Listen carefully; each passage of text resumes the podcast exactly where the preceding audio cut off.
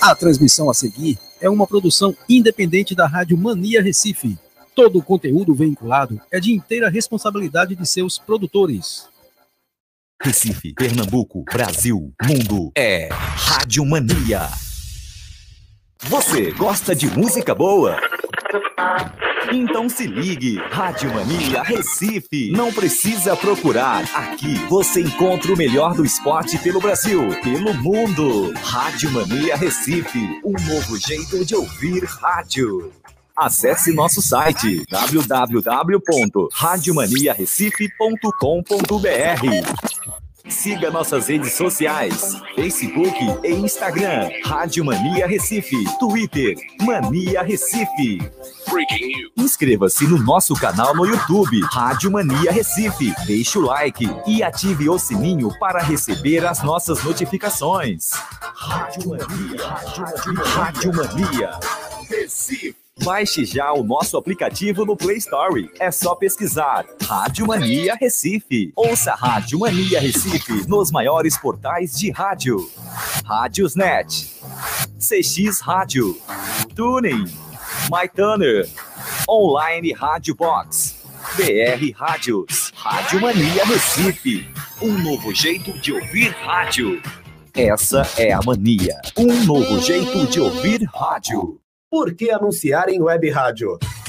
Com o crescimento da internet, grandes empresas estão descobrindo que anunciar na internet é uma forma eficaz de divulgar suas marcas, atingindo diretamente um público diversificado e em grande quantidade ao redor do mundo. Hoje, ouvem web rádios em todo o país, pessoas que se conectam diariamente em sua casa, nas escolas e nos escritórios. Recentes pesquisas comprovam que a maioria dos internautas de todo o planeta se utilizam da internet para trabalhar e ouvir rádio. Anúncio Sim Web Rádios, a mais nova e atrativa moda de anúncio na internet. Acesse, curta, ouça, compartilhe. Rádio Mania Recife. Um novo jeito de ouvir rádio. Ei, ei, que tal falar de futebol? A partir de agora, se prepare para resenhar notícias do seu clube do coração, debates acalorados e, claro, com a sua participação. Está entrando no ar, na resenha. Então tá.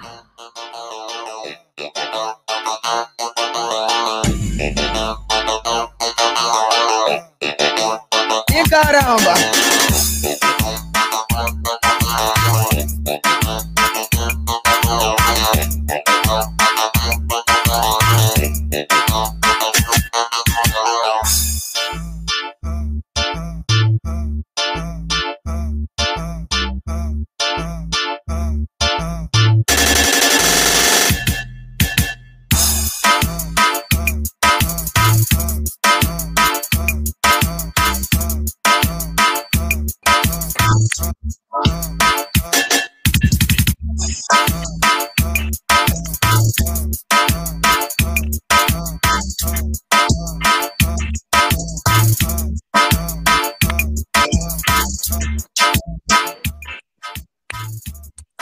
Fã de esporte, hoje sou eu que apresento, Almir Pereira.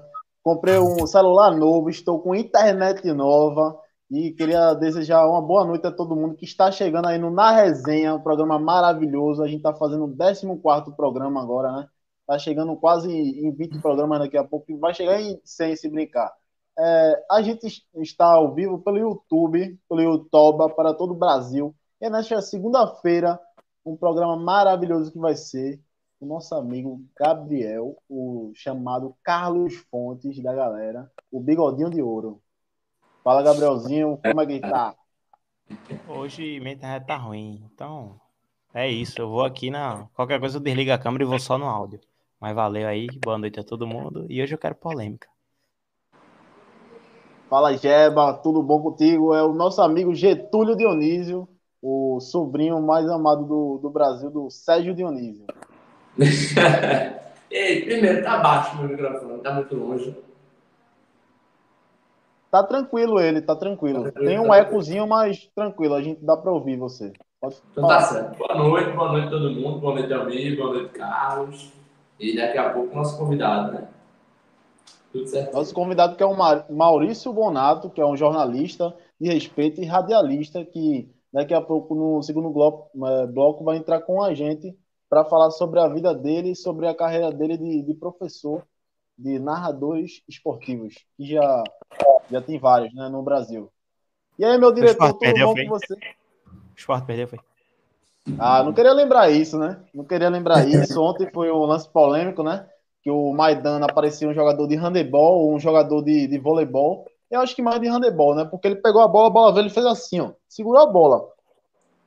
Mas enfim, enfim, a gente vai falar sobre os nossos destaques que são sensacionais nesse programa de hoje. A gente vai começar agora pelo destaque da semana. Passa aí, meu diretor, bora. Que jeito. Destaques da semana.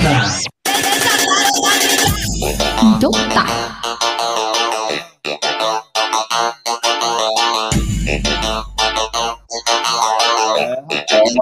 E cara! Eliminatórias da Copa do Mundo, viu? Eliminatórias da Sul-Americana, a gente vai falar um pouquinho sobre isso. E, e aí, Gabriel, o que você tá achando das eliminatórias, dos Jogos do Brasil que aconteceram nesses dias? Eu juro que eu também achei que eu tava aí, eu falar. Já começou, foi? Vamos, silêncio para ouvir aí. A avó de Getúlio. Silêncio, silêncio, silêncio, silêncio. Desculpa, viu, meu amor? Bora ouvir a avó de Getúlio. Eu tô com um delay aqui, tá horrível a minha internet. Ó, primeiro parabenizar Getúlio. Que estúdio bonito, Getúlio. Agora é empresário, né? Obrigado, Paulo. É show de bola. Ele mandou mata mal, show de bola. Até a TV ali, que ele arrumou, né? Porque a TV tava ruim naquele dia, mas hoje ele arrumou para o programa. Organizou. E tá bom, né? Brasil ganhando, o Brasil ganhando a eliminatória, tá show de bola. Isso aí, para mim, o próximo adversário é o Chile, dia 2 de 9. Então vamos embora. É bom, né? O Brasil ganhar, isso é bom. Ganhar, isso é bom. Mas, mas tem. Bom, tem que convencer. Cadê ele, hein? Me deu uma sumida legal, não foi?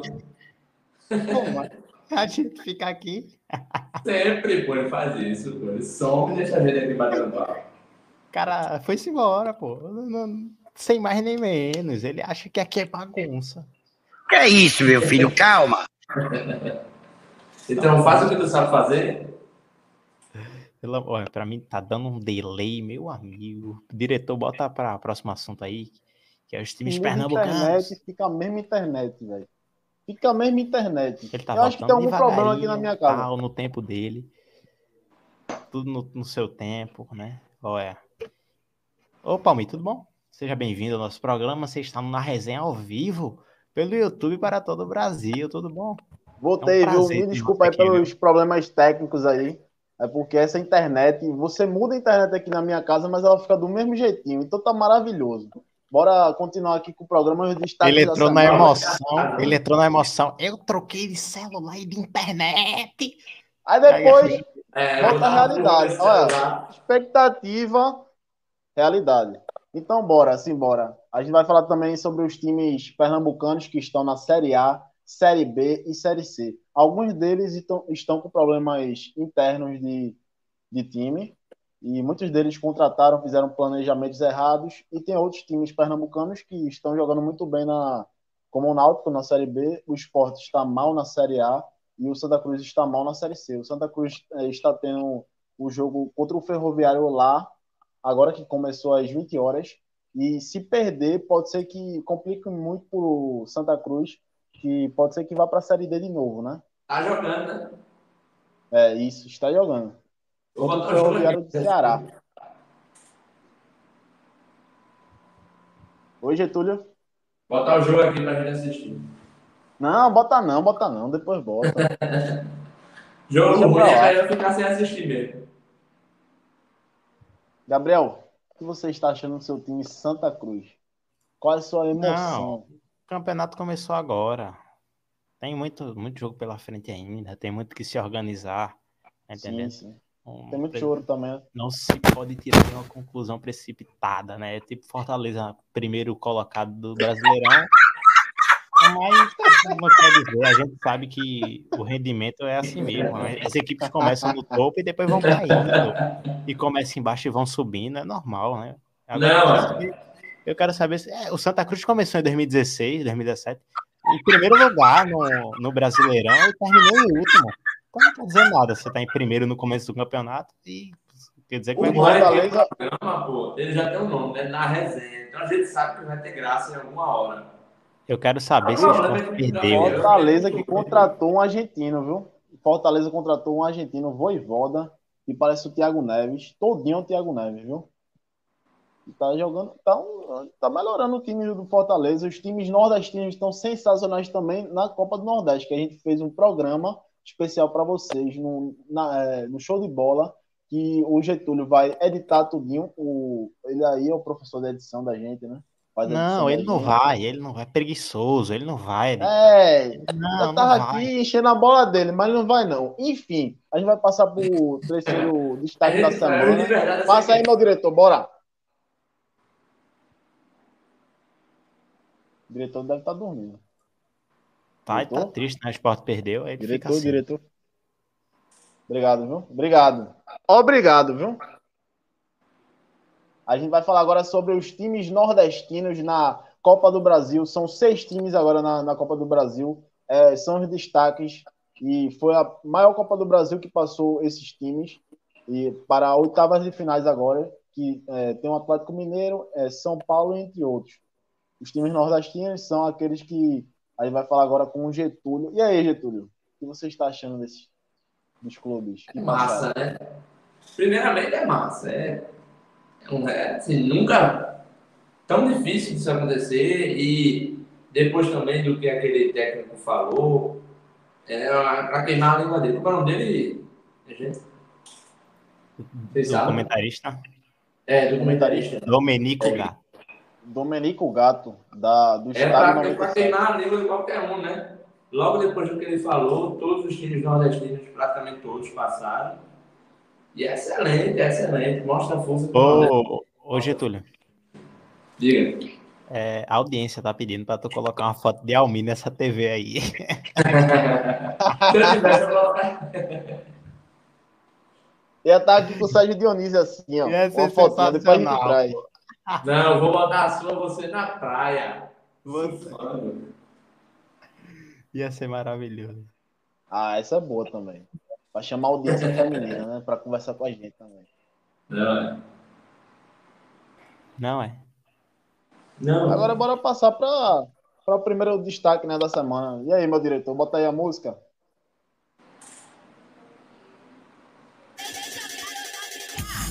Então tá.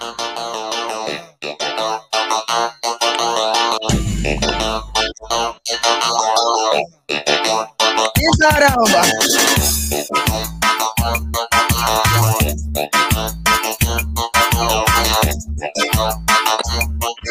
Getúlio, a gente está vendo agora as eliminatórias da Copa do Mundo 2022. O Brasil é o líder do, do grupo.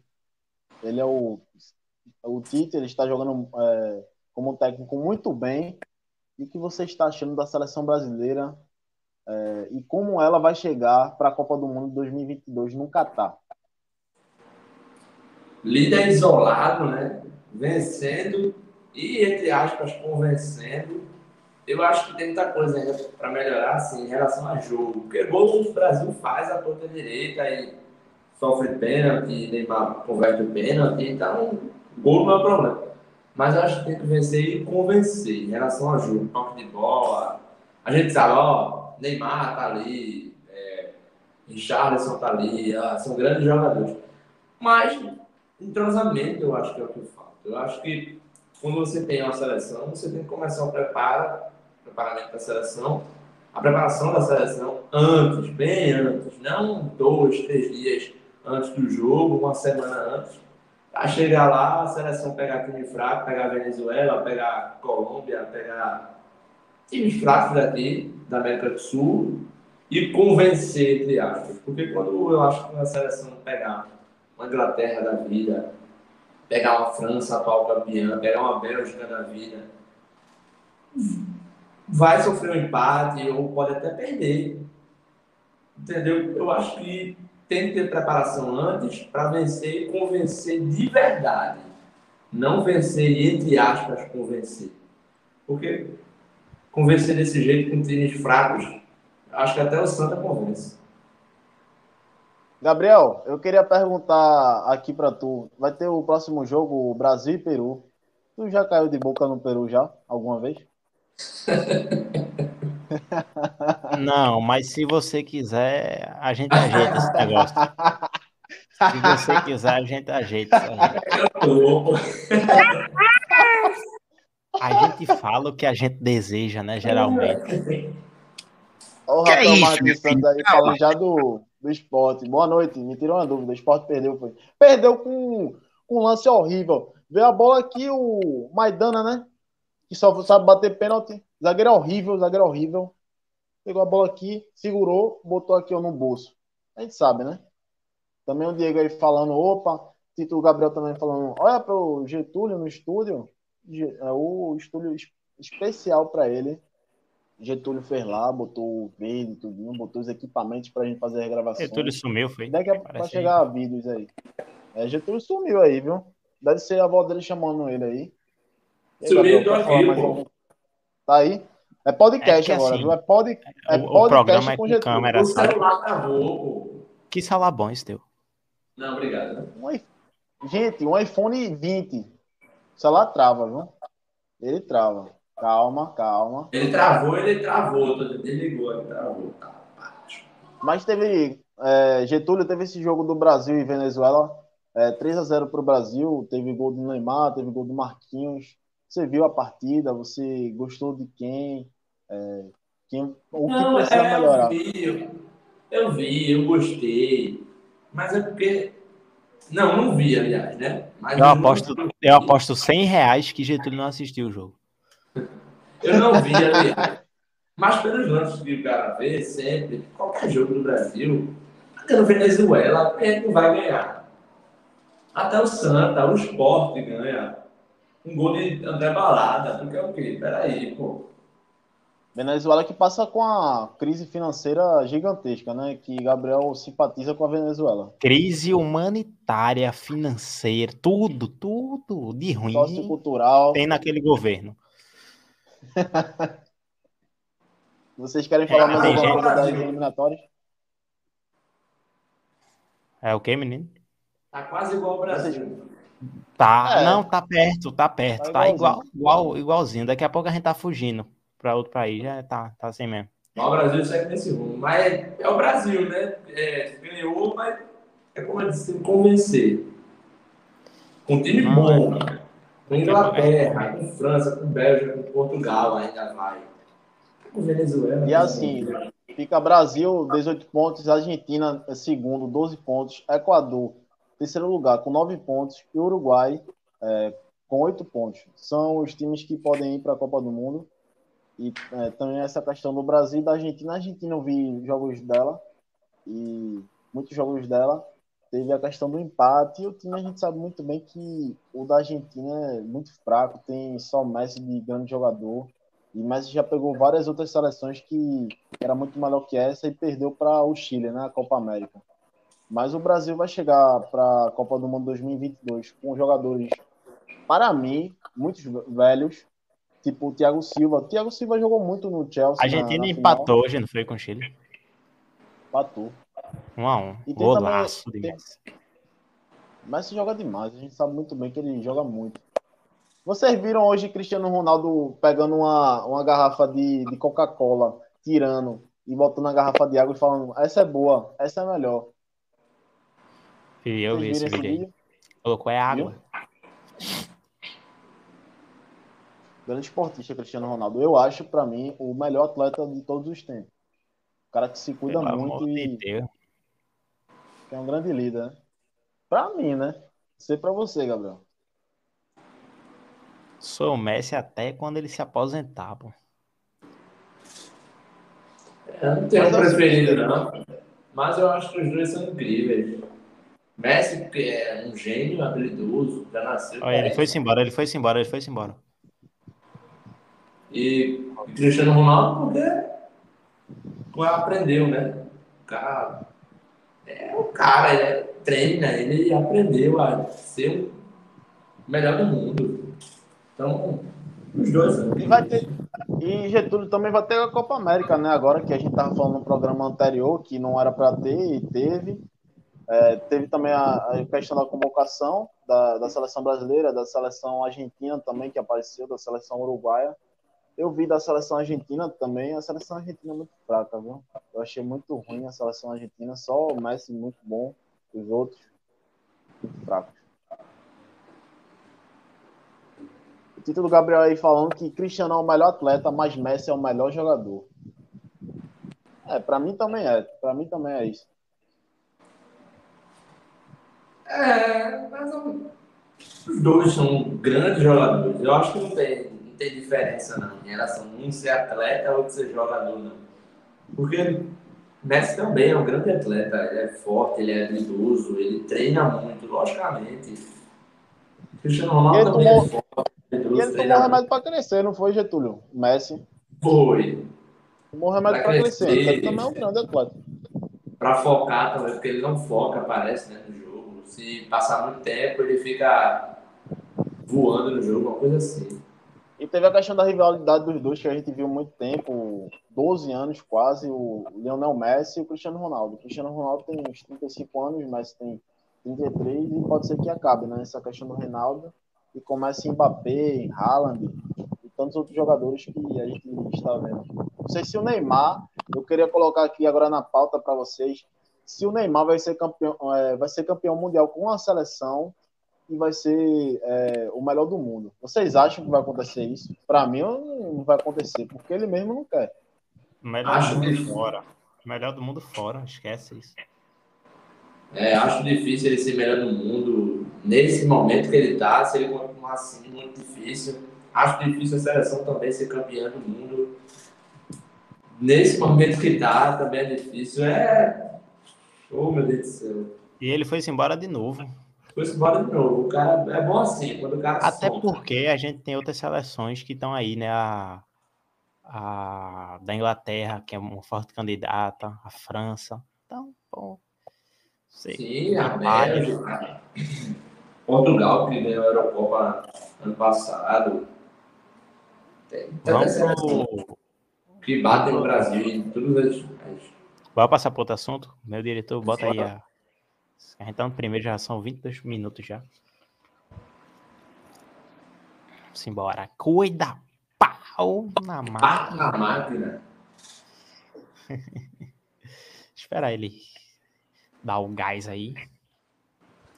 Pra mim Aqui, tá um ó. delay, eu não sei se ele já. Mudou, Boa noite, mudou. Almi. Boa noite, Almi. Bem-vindo na resenha ao vivo pelo YouTube para todo o Brasil. Gabriel tá super feliz hoje, viu? Gabriel tá feliz hoje, tá.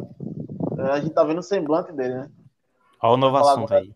Do desempenho. É, eu não sei por quê, porque daqui a pouco o Santa leva um gol. É, daqui a pouco leva um gol e ele fica aí pior, né? Porque o, a gente vai falar agora sobre os desempenhos dos clubes pernambucanos nas divisões do Brasileirão. Getúlio, você que é um ferrenho torcedor do Náutico, é, quem é o seu melhor jogador? Quem é seu xodó? Como foi o último jogo? O que você achou desse último jogo? Meu xodó. Por incrível que pareça, ah, Chiesa, Eric. Não, né? Brian. Brian tá tirando onda, joga em todas as posições. Não carrega o time, porque o time, todo o time é, tá, tá bem, né? Não vou dizer que é bom. Mas tá bem. Jean Carlos tá bem. Chiesa tá bem. Eric tá bem. Brian tá bem. Raulney tá bem. Até o goleiro, que é o pior do time, tá bem. Mas o meu xodó no time é Brian. Consegue jogar em todas as posições, consegue ajustar o time, ajeitar o time e fazer a bola rolar, né? Que é o que importa fazer gol. E você, Gabriel? O, tem um jogo hoje do Ferroviário, do Santa Cruz. O Santa Cruz contratou 26 jogadores. É, tem um novo diretor de futebol. O diretor de futebol, que era anterior, foi para o esporte. E aí, essa bagunça, hein? Quando termina essa bagunça de Santa Cruz? É, Givanildo Oliveira, agora é o diretor técnico de Santa Cruz. Ele que já é o rei do acesso, muita experiência, tá, desde, tá sem clube desde 2019, mas vem por aí, enfim. O único que tá representando, por enquanto, Pernambuco é o Náutico, né? Tá dando destaque aí porque o resto, meu filho, é só só água abaixo. Só queria dizer para vocês que eu não tô na lanterna, tá? Meu time já saiu da lanterna, então um beijo para vocês que estão tirando onda comigo que tava em último lugar. Não tô mais, sou o penúltimo. Mas daqui a pouco perde. É, olha, é o penúltimo. Parabéns. Bota a palminha aí, diretor, por favor. Tá na lanterna, só que tá desligado. Saí Quando da, lá embaixo é com a lanterna acesa. saí da lanterna, e aí o Santa Cruz contratou não sei quantos jogadores, 12 atacantes, sem necessidade, né? Olha, tem, os caras tem que do se organizar. Tem que se organizar, o, o diretor precisa montar uma estratégia.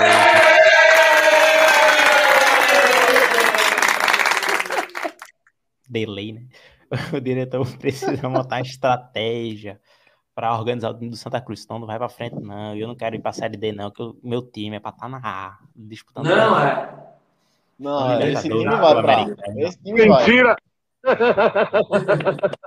Do jeito que tá, é daí pra baixo. Eu queria também é falar do, do esporte, né? Queria falar do esporte ontem, o jogo, esporte de Fortaleza, jogo triste. O Lousa errou em todas as substituições. Colocou Maidana, Maidana fez o pênalti. Colocou Cadê, diretor? aquele- Bota a foto aí que eu te mandei, por favor, do Maidana. Colocou aquele Maxwell, Maxwell foi expulso. O do Fortaleza está jogando muito. O esporte, é, é assim mesmo. Mas é o. Fez assim, Mas- meu irmão. Ele Maidana. pegou a bola e fez assim e segurou. E o Maidana, que a gente tava falando no começo dos primeiros episódios do Na Resenha, vocês podem ir lá assistir, é, os telespectadores aí, a gente falava que o Maidana, ele estava mal esse ano. Ano passado ele jogou muito, foi um dos artilheiros do esporte, é, foi uns que colocaram o esporte na Série A, e nesse ano jogou muito mal. Está jogando muito mal mesmo. É um jogador que era do Mas Atlético não Mineiro. vi. Oi. Ele ajudou o Sport, assim, lógico, o Sport perdeu o campeonato, mas ele foi um dos caras principais que fez com que o Sport não levasse de 3, de 4 a 0 pro Náutico, pô. Foi E ele Adriel que saiu- do Sport. o jogo pro empate. E o Adriel saiu do esporte, agora é um problema grande na zaga do esporte, porque tem o, tem o Maidana, tem o Sabino, que chegou do Santos, tem também o, o Chico, que é a ser emprestado, que é um jogador novo do esporte, da base do esporte, e outros outros jogadores que estão lá no elenco da zaga. A zaga do esporte, a gente sabe muito bem que é fraca. As laterais são horríveis, são avenidas. Meio campo da gente é péssimo os volantes. Tem vários volantes no esporte. Contratou 10, parece a Volkswagen. A gente sabe muito bem como é que é. O meio do campo do esporte é inexistente. E o ataque contratou jogadores que a gente não sabe nem quem são e para onde vão. Então o esporte é isso, essa bagunça que o planejamento é. E para mim, vai ser um dos que vão lutar para é, ir para a Série B. Eu falei isso desde o começo do campeonato. É, Tito Gabriel falou assim o seguinte: Maidana fez dois milagres na final contra o Náutico. Ele é bom, só foi infeliz no lance. Não, leva ele para casa. Leva ele para casa. É. Ó, vamos adiantar aqui o assunto que eu quero desabafar ainda sobre a Copa do Brasil. Sobre o comentário lá e daqui a pouco tem entrevista, né? Por favor. Ele tá muito apressadinho hoje, né, meu diretor? Já são 28 Ele- minutos, ele o quer cara ir tá embora, ele já- 30. Vai pra onde vai sair? Calma, menino. Relaxa, pelo amor de Deus. Vai sair, aí chega uma hora e pouca de programa, Getúlio fica. Vamos embora, vamos embora. Vamos Bora, embora. bora, bora, bora. bora. Vai, vai, tô cansado, tô cansado, meu irmão. Seguinte, a gente vai agora para o próximo assunto, que é o Nordeste no topo da Copa do Brasil. Gabriel, você quer falar aí, desabafe, você tava querendo botar esse assunto desde o começo, você tá nervoso, eu quero que você desabafe aí para aumentar a audiência da gente. Vai-se embora. Cadê o. Botando o negócio da Copa do Norte? Sim, vamos lá. Vamos dizer que deu uma zebra na Copa do Brasil. O Juazeirense ganhou do Cruzeiro nos pênaltis. Criciúma eliminou o América Mineiro. O CRB eliminou o Palmeiras. O Vitória eliminou o Internacional. E a gente tem a declaração polêmica do Domenico Gato, né? Que fez um comentário preconceituoso contra os times do Nordeste, é, desrespeitando a região, desrespeitando a equipe. Se o diretor puder colocar o vídeo aí, eu mandei para ele o vídeo, né? E É, ele quer assistir o jogo mesmo, Gabriel. Quer embora. ele é logo. torcedor do Palmeiras e ele narrou o jogo de Palmeiras e CRB. Tem até outro vídeo também, que depois o diretor pode colocar aí. Enfim, olha, ó. Vamos rolar. Solta, solta. Domenico Gato. Declaração polêmica. Declaração, declaração né? polêmico. Vamos embora. O diretor hoje tá bem, viu? É, mas diante do que eles têm apresentado hoje, é, tem times piores que eles na competição. Aí eu concordo Uhum. né, com o Portuga e com o Alê. Sim. Mas o Ceará é um time que não dá pra gente cravar também que Mas vai é fazer que uma tá, campanha ô- talvez de ô- meio de tabela, porque é. o que o Domenico falou também, tem muito campeonato pra acontecer aí. Ô, mano, mano, vocês estão loucos. Vocês estão se baseando por duas rodadas. Por isso que eu tô Não, falando. Não, não não, não, tô me baseando pela, pela Não, não, não, temporada. É, Não, Dodô, tô me baseando pela temporada. Deixa eu concluir. Deixa eu concluir Sim. essa porra aqui. Lógico. Então vamos lá. Vocês estão Tá se baseando sim, tá se baseando sim. O Ale se baseia na Copa do Nordeste, que é um lixo. É uma porcaria. Com toda do é uma porcaria. É Falou do Bahia, porcaria. falou do. Fortaleza, falou do O. Bahia é o mais forte desses aí. O Bahia é o que talvez nem lute pra, pra, pra não cair. Mas também não vai chegar em Libertadores. É uma porcaria também. É outra ponto lixo. Desculpa, eu sou branco. Eu falo a verdade. Eu falo o que é verdade. Eu não sou louco, eu sou, eu sou realista, amigo. Falar que o Ceará é uma potência, é uma porcaria. Ô, mas- Dodô, mas ninguém falou que. Ninguém falou que é uma potência. Tá aí o vídeo do dele. Já vai colocar o outro já? Ou o que é que eu fale primeiro? Fala, desabafa aí. Porque tem um outro vídeo também ele narrando o jogo, mas acho que dá pra esperar. Vamos lá. Aí ele, Ah, colocou um vídeo, ele colocou um vídeo em seu Instagram e ele diz que não foi preconceituoso, disse até que a sogra dele é cearense. É tipo aquele cara que é racista e diz, ah, mas tem um amigo negro, né? Eu até tava comentando dia desse isso com, com o Getúlio, quando a gente tava lá no centro. né? E que ele falava do nível técnico do futebol nordestino. Ele faz parte da Rádio Energia FM, é, que é uma rádio bem diferenciada, é uma rádio descontraída, que leva o futebol com um bom humor. Ele leva o futebol para um lado bem-humorado, mas que tem coisas que tem limites, né? E ele passou do ponto realmente com, esses, com esse comentário, né? É, se você acha que o futebol nordestino tem uma qualidade técnica inferior às equipes do eixo sul e sudeste, beleza, é uma opinião sua, isso tem que ser respeitado. Mas você dar sua opinião e usar palavras Foi embora aí, Almir. Deu uma de, de Almir foi. Graças a Deus ele saiu. Tá chato demais hoje. Eu queria falar o seguinte: esse cara é um palhaço, um brincante. Copa do Boa. Nordeste. Copa do Nordeste é a maior competição regional do Brasil. É a maior competição regional do Brasil. E a gente mostrou esse Tô ano isso. Que a Copa do Nordeste é maravilhosa. Esses times, o Bahia e o Ceará, estão bem estruturados. Mais estruturados que o Botafogo, que o Cruzeiro, que o Corinthians, o próprio Corinthians, que é um dos maiores clubes do, do Brasil, o Bahia o, e o Ceará e o Fortaleza não devem nada a esses times. Então ele tá erradíssimo. Tô de volta, tô de volta. Bota aí, bota aí. Então, se você acha que o futebol nordestino tem Desabafa, uma técnica inferior às equipes do Sul e Sudeste, beleza, o problema é seu, é uma opinião sua. Mas usar palavras como lixo e porcaria é daí. muito antiético né, da parte de um, de um cara que, pô, o cara tá em mídia, tá em mídia nacional, ele é, tem uma influência. E se alguém tem a mesma opinião que ele, quando ele faz essa narrativa dele, ele só faz fortalecer a opinião dessa pessoa, né? A Copa do, Nor- do Nordeste é a competição mais organizada do Brasil. É um campeonato que valoriza a nossa região, é um campeonato que valoriza os nossos times. E se você que está assistindo tem acha que foi correta essa declaração dele, eu tenho a mesma opinião que ele, pelo amor de Deus, saia dessa live agora e vá procurar um tratamento, sei lá, alguma coisa. Porque para mim foi um comentário preconceituoso, pre- um comentário xenofóbico em relação à nossa região e os times do Nordeste. É difícil alguém que mora aqui engolir um comentário desse e ninguém ficou calado, né? Inclusive o Crack Neto foi lá em rede aberta e falou, e ele disse que foi só uma brincadeira. Você usar a brincadeira falando palavras de lixo e porcaria, pra mim passou do ponto e foi equivocadíssimo e errou feio o Domenico Gato, e inclusive não pediu desculpas em suas redes sociais, falando, só disse que era uma brincadeira e ponto. Acabou, eu não quero falar mais nada. Era só isso mesmo. E é brincando que se fala a verdade. Ele brincou, não, ele falou sério. Você é um imbecil, esse cara é um imbecil. Se ele tivesse aqui na minha frente, agora eu dava na cara dele. Pronto, tá falando. Não quero mais não, pode falar aí, homem. Tô, tô Posso bravo. falar? queria dizer o seguinte também, que o time do Corinthians é um dos times que mais devem no Brasil. O time do Cruzeiro é o, é o vai para cair para a Série B se brincar. Time, é, são times mal organizados, com diretores horríveis, presidentes brincantes. São times que, é, que são gigantes no Brasil, mas que hoje não são nada. O time do Bahia, do Fortaleza, o próprio esporte está se reestruturando por causa do Arnaldo Barros, que teve uma presidência horrível também.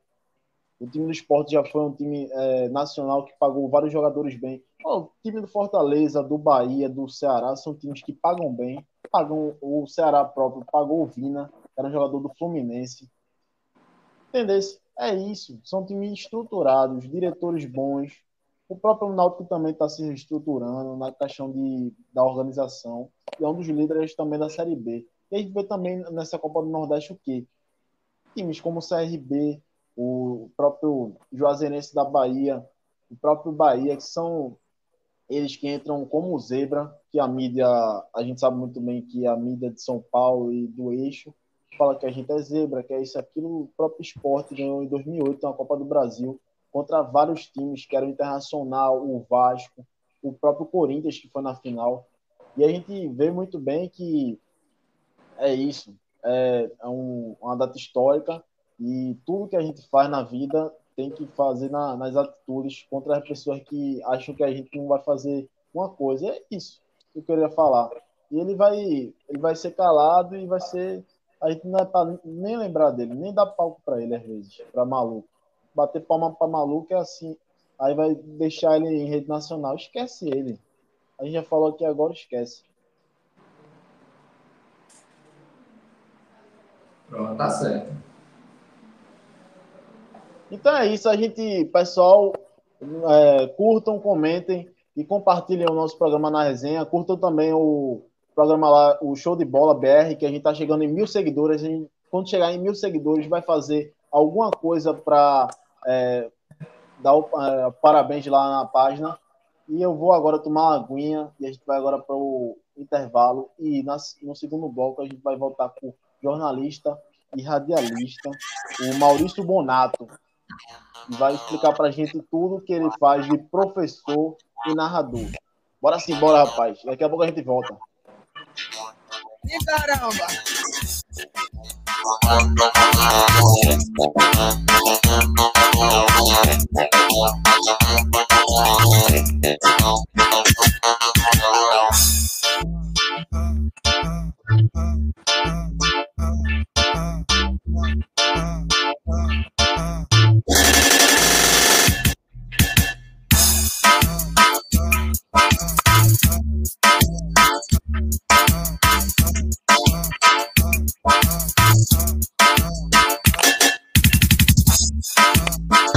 Você está ouvindo mais uma transmissão Rádio Mania Recife.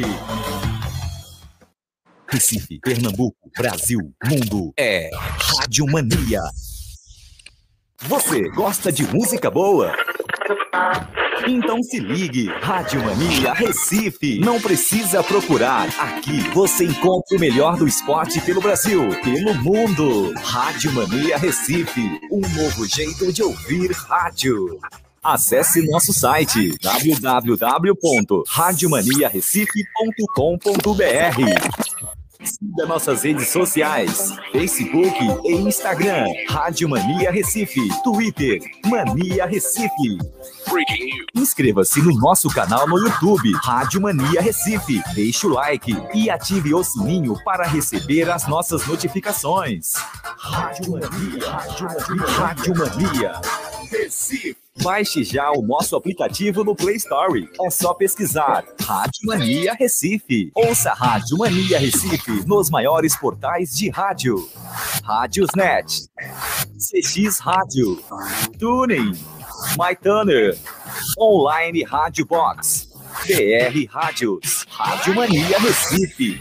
Um novo jeito de ouvir rádio. Essa é a mania. Um novo jeito de ouvir rádio. A gente não sabe se você é branco ou negro, mas o que dá para afirmar é que esse fato define a sua vida.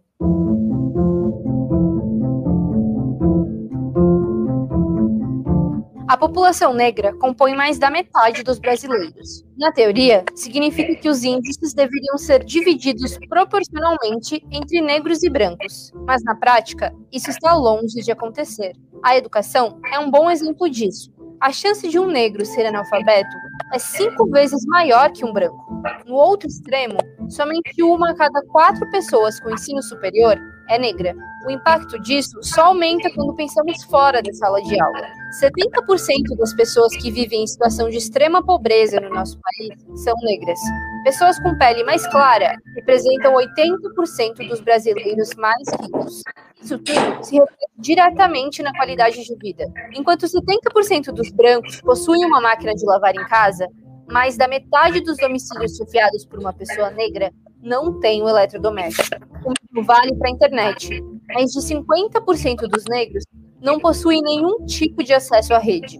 Essa proporção também aparece em quesitos ainda mais essenciais para a vida humana. Quase 40% dos negros que vivem em áreas urbanas não possuem esgoto encanado. E 70% das pessoas que dependem do SUS são negras. A cor da sua pele também determina o seu tempo de vida. Em 10 anos, os homicídios de mulheres brancas caíram, enquanto que de negras aumentaram. E a morte não é só feminina. Somando os gêneros, a cada 12 minutos, uma pessoa negra é assassinada no Brasil. Também são os negros que mais morrem em operações policiais e ocupam a maior parte da população carcerária brasileira. Pode ser difícil para a comunidade negra mudar isso por dentro, porque ela quase não é representada nem no judiciário, nem no legislativo, muito menos no executivo. Essa defasagem não é de hoje. Historicamente, o Brasil é ultrapassado em representatividade racial. Ele foi o último país ocidental a abolir a escravidão. O Brasil é um país racista. E quem está dizendo isso não é a gente, é a ONU. E esse problema envolve tanto as esferas políticas que já citamos, como o nosso dia a dia. Precisamos debater o assunto e denunciar os preconceitos. Afinal, nossa vida não pode ser definida por apenas um conjunto de linhas. O que rola no mundo do futebol, você fica sabendo aqui, na resenha.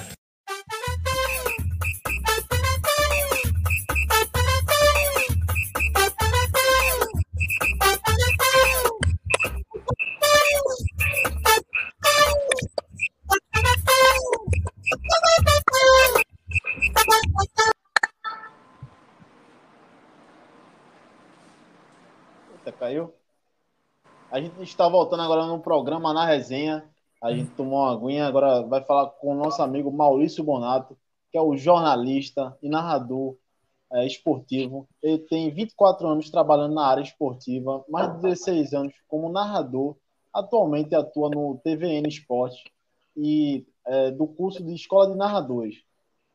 Uma boa noite para você, Maurício Bonato, você que faz o é, jornalista e radialista há tanto tempo e sabe muito, né, tem muita experiência para falar com a gente e é narrador esportivo. Eu queria é, saber mais sobre esse curso que eu vi hoje, sobre a escola de narradores. Como é que acontece ela? Como vocês chamam as pessoas? Como é essa marketing?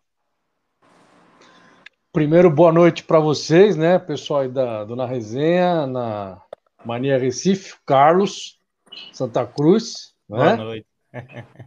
O Almir é esporte e o Getúlio é náutico, né? É isso aí, a Isso, trinca Isso, isso. dos times Graças a Deus. pernambucanos, né? É isso aí. Então, é, eu já tô já tá aumentando um, um ano nessas contas que você fez aí, né? Tá indo para 17 narrando e 25 de profissão. Mas assim, ó, é, basicamente, o que, que acontece? É, eu sou narrador todo esse tempo, trabalho na área, trabalhei como produtor, no primeiro estagiário, produtor, coordenador, fiz reportagem, só não fiz comentário. Mas eu sempre quis fazer narração. Essa, essa história da escola de narradores aí é um projeto que eu tenho já antigo. Eu comecei no ano passado, antes da pandemia. E é um projeto que eu tenho um canal no YouTube, né? Tem muito conteúdo lá para quem quer aprender sobre narração esportiva. Eu falo um pouco de narração de rádio, mas eu sou especializado mais na narração de TV. Eu me especializei, eu comecei no rádio, na Rádio Bandeirantes de São Paulo, depois eu fui para a TV. E as pessoas que têm interesse lá tem um monte de vídeos, um conteúdo gratuito lá. E eu dou cursos também, né? Então, quem se interessa por cursos, me procura na, no, especialmente no Instagram, aí tem lá no, na bio o link da minha página com os cursos, aí quem tiver afim é, pode acompanhar. Eu já dei aula no Senac, aqui em São Paulo, em São Bernardo, enfim. Então eu já, já dei aula em faculdade, já dei aula em pós-graduação de narração, entendeu? Então, assim, eu já tenho uma experiênciazinha boa aí nessa área, já são, dando aula são 10 anos já. Então, é, a gente consegue ajudar, né, mais ou menos aí, quem está afim de narrar. Não é uma profissão muito fácil, né, não, não vou mentir para ninguém, não é uma profissão fácil, né, é, existem os sacrifícios da profissão, eu falo muito isso, até todas as quintas-feiras, vocês já devem ter entrado na última lá, acho que vocês entraram na, na live que eu fiz, né? Eu falo live aula, é, eu falo às 11 da manhã toda quinta-feira, para quem tiver afim, né? Quem tiver afim de acompanhar, eu falo no Instagram, no meu Instagram, arroba Maurício Bonato, e também no canal Escola de Narradores no YouTube. Então a gente vai falando alguns temas, eu agora estou falando da minha cabeça os temas, né? E sempre tem na semana alguma coisa que acontece relativa à narração esportiva, e eu expliquei mais ou menos como é que é o mercado, o que, que o cara tem que fazer para entrar na profissão, né? Porque tem gente que acha. Na minha época, eu tenho idade para ser pai de vocês, eu tenho certeza. vocês são todos garotos aí. Vai, fala a idade de vocês, depois eu falo a minha. Fala de vocês aí. Eu tenho 21. Ó, 21. 18. 18? Isso. E, e o Carlos? 18 também. 18 eu, tenho 40, eu vou fazer 47. Eu tenho idade para ser pai dos três. É então, o que que acontece? Tá novo, rapaz. Mas tá novo é, ainda, mas tá na não, da idade. Eu não sei, ó, ó a barba entrega, o cabelo branco, aí, ó, tudo entrega. Mas enfim, aí o que, que é acontece? É, é, a gente tem que falar a verdade, né? Não adianta chegar, ficar falando, ó, inventando. A narração esportiva é um negócio muito legal, mas hoje em dia o mercado mudou bastante. Vocês são mais novos, né? Eu acho que o mercado para vocês está abrindo muito com essa história do streaming. A gente está fazendo streaming aqui, né? Tem gente que não sabe o que é streaming, está vendo as coisas assim, não sabe o que é. Streaming é a transmissão que a gente consegue fazer pela internet, né? Então hoje tem muitas. é, as emissoras estão usando muito streaming, as plataformas de internet estão também transmitindo muitos jogos. Diminuiu o valor para eles de aquisição de direitos de transmissão, que há 10 anos o negócio estourou sabe? O campeonato italiano estava custando 100 milhões de dólares, né? Então é um negócio meio complicado. Depois que o Cristiano foi para lá, tal, e a coisa a coisa complicou bastante aí pelo pelo mundo, né? Então o streaming veio para dar espaço para todo mundo. E vocês que são os mais novos, né? E assim, eu não estou puxando a brasa para minha sardinha. Tem outros professores, outros narradores que também é, disponibilizam cursos, enfim, canais do YouTube aí. É só procurar né? Às vezes você se identifica com um cara mais que outro e tal. Os tops, tops lá de cima mesmo não dão curso, não. Ninguém gosta muito de passar o segredo que, que tem na profissão, os macetes. O pessoal fica meio com medo. Eu entendo muito bem isso também, mas enfim, faz parte da vida, né? E, e, mas é uma profissão bem legal, só que tem seus percalços como qualquer outra profissão, né? A gente sempre esquece que trabalhar na mídia é uma profissão como outra qualquer, né? É que tem algumas peculiaridades, você aparece na TV, você fala no rádio, né? Você, sei lá, tem uma mídia social mais ativa, de repente, você pode virar, entre aspas, um influencer aí, né? As coisas elas mudam por causa disso. Mas é uma profissão como outra qualquer, né? Você não, o lado, não vou dizer que é o lado ruim, vai, mas é um lado complicado da história é, você trabalhar todo final de semana. Hoje, por exemplo, eu estou dando uma entrevista para vocês agora. Eu acordei três da manhã para narrar um evento lá do Egito, Mundial de Pentatlo Moderno. Tem gente que nem sabe o que, que é isso, entendeu? Então, assim, né, lá na TV no Esporte onde eu trabalho. Então, assim, tem dessas coisas, cara. Segunda-feira, meu. Três horas- Eu saí três horas da manhã de casa, porque eu moro longe. Eu moro em São Bernardo, né? A, a- a nossa sede é em Pinheiros, é lá em São Paulo. Eu morava lá perto, mudei para São Bernardo. Então, assim, é, não é fácil, né? Não é só meu caso. Mas tem muitas. Você tem que fazer. Eu Fiquei, eu saí de lá três e meia da tarde. Né? Então você vai fazendo a conta. Eu cheguei quatro e meia, saí três, saí três e meia da tarde. Fiquei quase 12 horas. Então, assim, é desgastante, a gente fica cansado e tudo mais. Mas é uma profissão muito prazerosa para quem gosta, né? Às vezes a pessoa brinca de narrar, né? Narra no chuveiro, que eu falo. Narra lá o jogo dos amigos, a pelada lá dos amigos, o churrasco. E às vezes esse cara pode se tornar um. Ele é um, um profissional em potencial, né? Ele pode se tornar um profissional, por que não? Com o tempo, tem que praticar muito, né? O segredo eu acho que é praticar. Ô, praticar, Maurício. praticar, praticar. Vamos lá, vai. Vocês vão perguntando e eu vou respondendo, senão só eu falo. Assim, Eu já ganho a vida falando, né? Só para vocês, pra vocês entenderem. Eu ganho a vida falando mercado há tá um tempão. difícil Então, para falar, Beleza. Manda aí. O mercado tá difícil hoje, a gente sabe. E tem muito jornalista aí que tem peso no currículo e tá desempregado, tá procurando outra maneira de sobreviver e tal, enfim. Tá, tá complicado para todo mundo.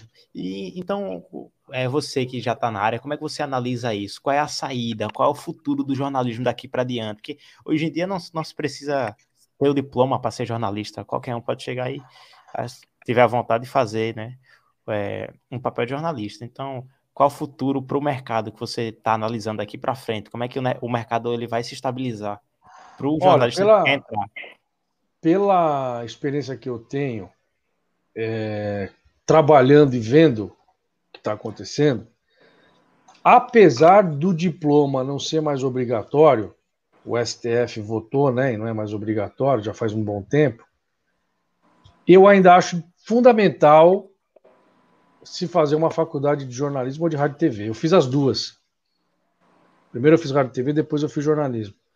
Por que, que eu fiz isso? Porque na época que eu ia estudar, eu precisava trabalhar para pagar a faculdade. E jornalismo não tinha estágio, hoje tem. Não tinha. Então eu tinha que estudar alguma outra, né, que fosse parecida. Não é a mesma coisa, mas trabalha nas mesmas áreas, né, faz produção e que eu pudesse pagar a minha faculdade, o estágio, né? Então por isso que eu fiz rádio e TV. Eu, eu entrei na faculdade em 95. Acho que vocês nem tinham nascido ainda. Então, o que que acontece? É, hoje está diferente. Os jornalistas chamavam de foca, né? Que era o cara que se formava e ia trabalhar. Ele trabalhava depois de estar formado. Hoje não. Hoje você pode trabalhar como estagiário. É a melhor maneira, indiscutivelmente, de entrar no mercado. Por quê? Essa história do que eu conheço, tá? Pode ser que tenha lugar que é diferente aí. Mas do que eu conheço, por exemplo, a Globo, a Bandeirantes, SBT tem acordo com faculdades, entendeu? Para possibilitar estágio. Jornais também tem. Claro que tem gente que não tem faculdade que está entrando no mercado, mas é a minoria. Essa foi uma questão muito polêmica, tem a ver com é, piso salarial, tem a ver com sindicato, tem a ver com patrão. É um negócio meio complicado isso aí. Por isso que tiraram o diploma, entendeu? É uma coisa mais complexa do que simplesmente dizer que não vale mais, entendeu? Mas ainda, do que eu vejo, tá? Eu não estou trabalhando na Band, por exemplo, mas eu sei de vários estagiários que estão na Band que entraram lá porque estão na faculdade, entendeu? Então, é um passaporte. Eu sei que não é fácil estudar, faculdade, pagar, ou entrar numa faculdade pública. Eu sei que não é fácil. Eu vivi tudo isso também. Hoje está diferente, né? É, A vida mudou, o mundo mudou, as coisas mudaram. Agora, você perguntou, você fez uma pergunta muito boa. Eu não sei se eu vou te dar uma resposta convincente em relação ao futuro da profissão. Eu acho que a, o futuro da profissão de jornalismo, narrador, comentarista e tudo mais, depende muito da geração de vocês. Essa geração de quem está dos 17 aos 22 anos aí, mais ou menos, né? Esses cinco anos aí, hoje. Por quê? Porque quanto mais bem preparados vocês estiverem, vocês conseguem fazer com que a profissão continue legal. Você consegue trazer a profissão do jornalista uma profissão que vale a pena, que a gente tenha referências, entendeu? O problema todo é que o jornalismo hoje em dia, especialmente as transmissões, o jornalismo programas também, depois que o Thiago Leifert existiu, né, para o jornalismo, virou entretenimento, cara. Ele fez uma coisa que ele via nos Estados Unidos, ele trouxe para cá. O problema é que isso se tornou uma verdade absoluta e não é nenhuma crítica a ele, tá? Ele fez o que ele tinha que fazer. né? Ele mudou o jornalismo da Globo e todo mundo segue o que a Globo faz. Isso é, é praxe no Brasil. Por quê? Porque a Globo é a maior emissora do país. Gostem ou não gostem, a transmissão que a Globo faz não é igual às outras. Você põe os outros para fazer, dá problema. A Globo não dá. Entendeu? Então, é, o know-how que os caras têm, muito tempo já fazendo, né? Então, assim, se tornou entretenimento. Então, por exemplo, hoje, a geração de vocês, é, não sei se é o caso de vocês três, tá? Mas a geração de vocês gosta de um cara que narra zoando. Gosta de um cara que fala umas coisas que, né, é meio brincadeira, não sei o quê. A minha geração é outra, a minha geração é de uma narração mais séria, mais informativa, mais comprometida com o jornalismo. Não que não se faça jornalismo, mas assim, o jornalismo fica em segundo plano, né? Aconteceu alguma coisa, que nem o rapaz lá que passou mal no jogo da Dinamarca, aí mas, entra o jornalismo, mas... entendeu? Então, o que, que eu quero dizer com isso? O futuro do jornalismo impresso, o jornalismo de internet, né, que hoje é muito forte, os portais e tal, o de rádio, que a gente achou que ia acabar um dia, mas com as web rádios, a internet também, o rádio está se, se modificando, né? Está sobrevivendo, né? E a TV, e agora a gente pode transmitir qualquer coisa, né? Qualquer lugar aí no streaming. Então, os jornalistas, cara, que vão fazer o futuro disso, vocês têm tecnologia na mão. Você pode transmitir um jogo com celular, cara. Celularzinho, para você transmitir um jogo que você quiser. Se tiver internet pegando, beleza. Você transmite no Facebook, no próprio Instagram, no Twitter, né? Você transmite. Então, é, o lance é esse: é saber o que, que vocês vão fazer, o que, que é importante para vocês. Então, assim, não é que eu estou devolvendo a pergunta para você, né? O que eu quero dizer é o seguinte: não tem como eu medir o que será do jornalismo daqui a 10 anos, por exemplo, que eu vou estar quase aposentando já, acho que eu nem vou estar narrando mais, mas, por exemplo, qual vai ser a pegada? O que, que teu público vai querer ouvir? Ele vai querer ouvir uma narração só zoeira? Ele vai querer ouvir a narração, né, pessoal da, da, das redes sociais? Vai querer ouvir uma narração mais séria, mais comprometida? Então a gente percebe que pulou muito rápido de uma coisa para outra, entendeu? Entretenimento o Silvio Luiz já fazia. Isso. Era isso que eu ia perguntar. Assim, é, é. essa mudança, essa Entendeu? mudança Ele já fazia isso aí. Não é pela, pela audiência pedindo, não, pela é, se adaptando à sociedade nova, tipo a gente jovens que é, necessita do entretenimento, principalmente pelo, pela pandemia que a gente está vivendo, então é muito difícil receber notícia ruim todo dia. E quando chega um cara que muda o cenário, eu acho que ele se destaca. Né? E o Silvio Luiz ele já vinha fazendo isso no entretenimento, né? E a, os jardões, né? Jardões? enfim. Jargões. É, jargões. Os jargões. Bordões. Né, é, vinha se diferenciando Tem e. Mendonça também, né? Quando o, o, narrador é muito, acho, engessado, pelo menos eu não gosto de assistir. Eu gosto de assistir os caras da TNT Sport, porque eu acho incrível a narração deles. A galera da banda eu acho legalzinha também. Então, para mim, acho, para minha opinião, é, você tem que se adaptar né, a, ao que o público está pedindo. E, mas aí, eu não sei, né? Eu não sei também qual é a dificuldade do, dos narradores, como é que é toda essa preparação de vocês. Então, assim, o que, que acontece, cara? É, é um pouco é um pouco complicado, é, é complexo o processo, né? Porque quando você vem trabalhando de uma maneira há muitos anos, isso vem dando certo, para você mudar é difícil, né? Só que, por exemplo, vamos supor, né? Você está narrando, você narra mais quadradinho, que eu falo, né? Aquela narração mais séria e tal. Aí você, você tem que ter o time, cara. E isso é uma coisa que nem todo narrador acerta. É difícil acertar. Às vezes o cara brinca demais, fica uma porcaria. Às vezes o cara joga umas brincadeirinhas, fica legal.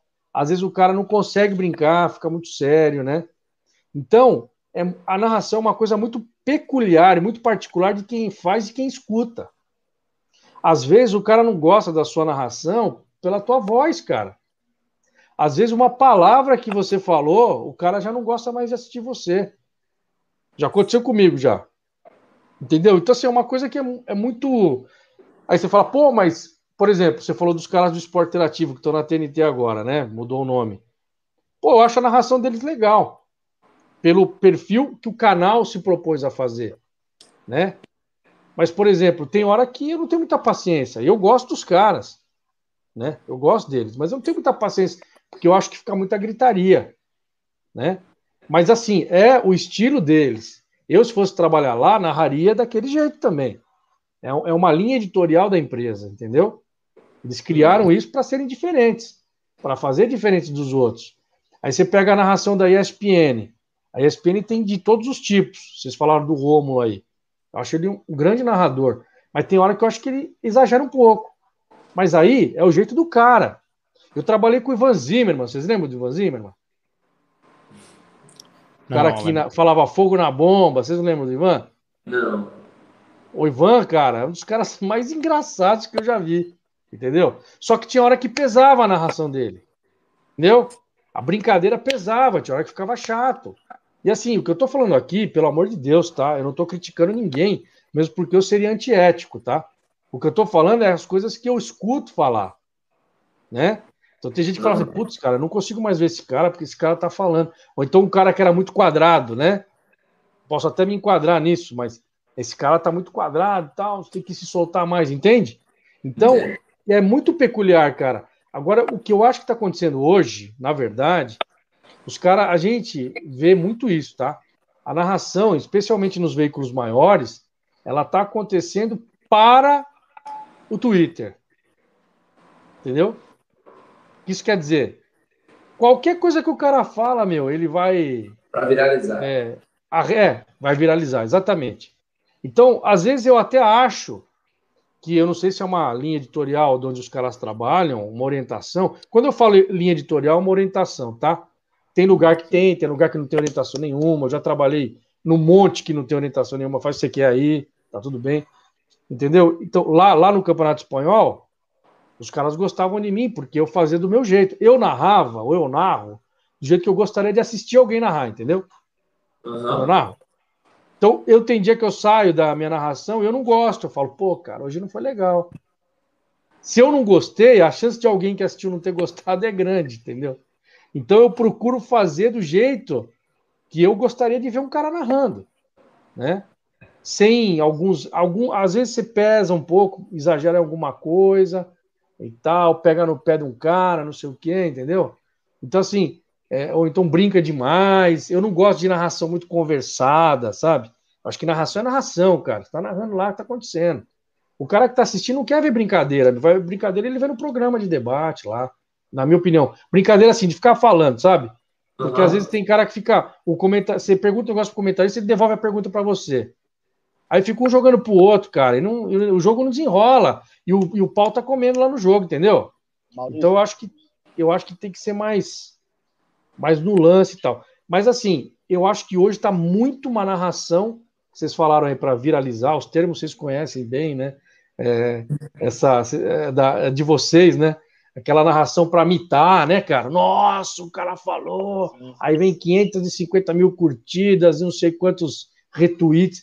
Então eu acho que isso é uma coisa, sinceramente, cara, que eu acho que atrapalha mais do que ajuda a narração esportiva, entendeu? Está se criando um hiato muito grande é. dos narradores que mitam e dos narradores que não mitam, entendeu? E não quer dizer que um é melhor que o outro. Só que aí a gente entra naquilo que a gente começou a conversar, que o Carlos me perguntou, né? Essa questão do que, que o público quer. Que a gente tem que se adaptar. Mas não é fácil para minha geração, tá? Entrar, a geração um pouco mais velha que a minha, entrar muito nessa onda. O pessoal mais novo entra, entendeu? É, então, aí, aí é questão de gosto, cara. Aí é questão Ô, de quem gosta. Maurício, aí... é, hoje em dia a web rádio ele está propagando, é, dando visibilidade a alguns narradores, né? Que antigamente não tinham chance e hoje em dia estão tendo com, a, com as web rádios por aí.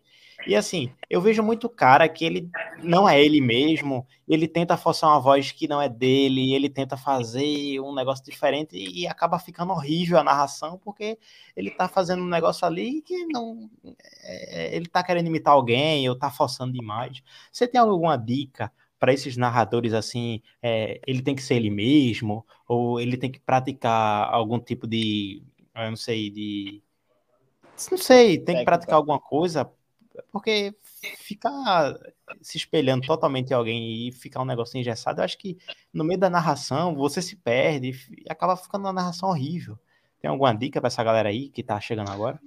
Então, se eu tiver que dar uma dica para esse pessoal, eu acho que tem que ser, o cara tem que ser ele mesmo, né, cara? A gente tem referências, né? É, eu tinha o Galvão e o Luciano no rádio, o Fiore Gilhote, não sei se vocês já ouviram falar dele, Osmar Santos também e tal. Então, assim, é, a gente acaba, de certa maneira, pegando uma coisinha de um, uma coisinha do outro, entendeu? É natural isso. Mas a partir disso, você tem que criar o seu estilo, né? Eu acho que é a maneira mais correta de se trabalhar, assim. Até porque se espelhar é bom, agora não é, imitar, né? Isso, exatamente. É uma referência, entendeu? É um, é um ponto ali, sabe? Tipo, é o ah. norte, tá? É o norte. Pô, aquilo ali, pô, eu gosto do. Vamos dar um exemplo, tá? Vamos, vamos falar mais praticamente, vocês vão entender. Ah, eu gosto do Galvão. Poxa, o Galvão. O Galvão, ele hoje ele já tá mais velho, já não tá mais com o mesmo, mesmo reflexo que ele tinha. Mas o Galvão, tecnicamente, foi um monstro, cara. Um monstro, um monstro. O Galvão no auge é um monstro, cara. É um monstro. O cara, ele, ele transformou a narração da TV, ele e o Luciano, né? Que o Luciano é um outro estilo. É um vozeirão, o cara veio do rádio. O Galvão também teve no rádio. O Galvão era comentarista na TV, hein? Não era narrador, era comentarista. E ele começou a narrar. E aí, até uma vez eu vi ele contar a história dele, que ele teve que mudar um pouco o jeito dele, né? Para para poder igualar, né, com o Luciano, que eles brigavam na época, era Band e Globo audiência, né? A Band era o canal do esporte, que o Luciano fez uma TV a cabo, né, uma TV esportiva de domingo, né, que era o show do esporte. Eu trabalhei como produtor do show do esporte também. Então assim, é, era um pega para capar, né, cara? Eram os caras ali e tal.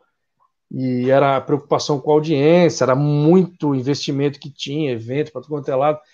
Esses dois foram minhas grandes referências. Mas, por exemplo, eu não imito nenhum deles, entendeu?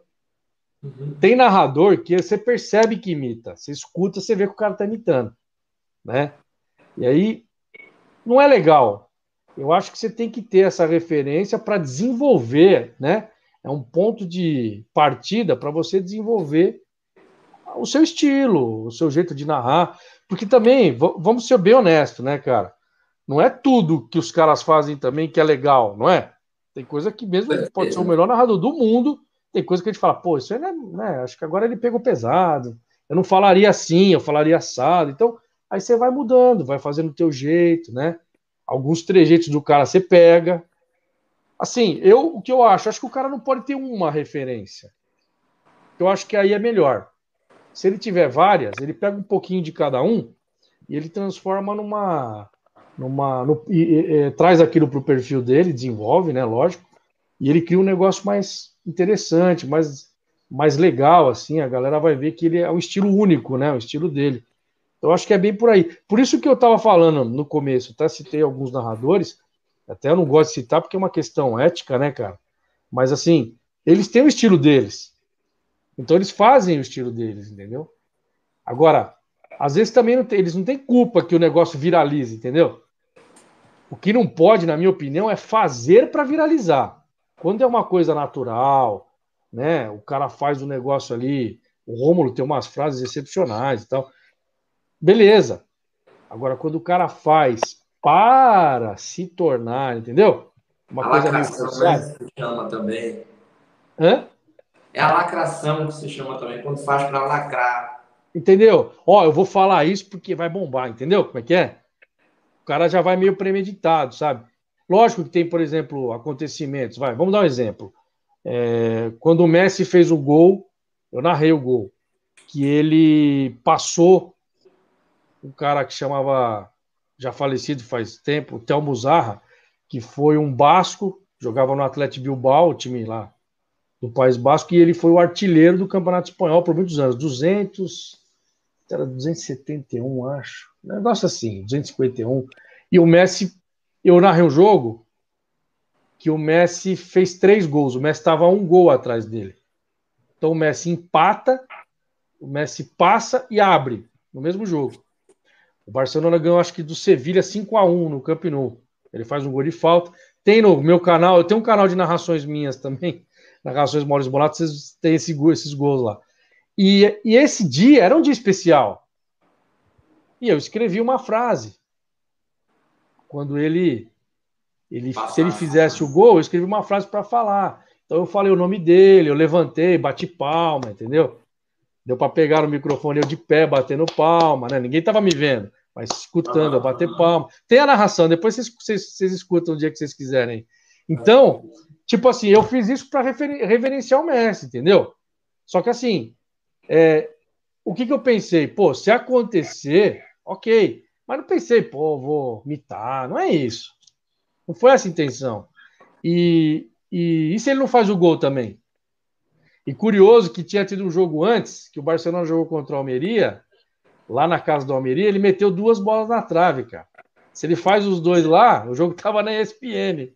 E eu tava no canal da Sky, no Sports Plus, né? E aí ficava aquela coisa, pô, e aí, quem que vai narrar, né? A hora que ele passar, a ESPN ou a gente?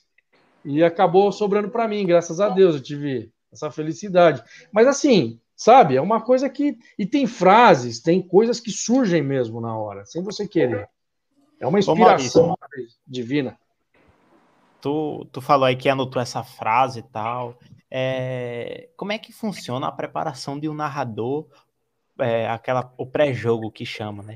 É dias antes, é na hora, ou, não, ou só chega lá e, e, espera a informação chegar? Como é que é a preparação do narrador esportivo, principalmente agora que está narrando de casa? Né? Antes era nos estádios, hoje em dia é de casa. Ela se torna mais difícil sendo o EAD que chama, né? É, eu ainda eu, eu cheguei a fazer um campeonato de basquete aqui desse computador que eu estou falando com vocês, Campeonato Brasileiro esse ano mandaram o equipamento para mim, né? Você conecta aqui, vê o microfone, fone, beleza. Eu estou indo no estúdio fazer, não no estádio. Mas assim, por exemplo, vamos dar um exemplo, tá? Vamos supor, acontece de eu fazer jogo do esporte, fazer jogo do Náutico, Santa Cruz também agora, porque eu estou fazendo a Série C também. Então, por exemplo, você pega e vai fazer o jogo. Então, por exemplo, eu não tenho a familiaridade com os times de Pernambuco igual vocês né? Eu não tenho. Uhum. Vocês acompanham todo dia, vocês sabem tudo, jogador, cara que chegou, cara que saiu, cara que vocês não querem no time, que eu escutei vocês falando aí do esporte. o Almir falou, não, comprou 10 caras que não servem para nada. Então, vocês estão ali ligados, né?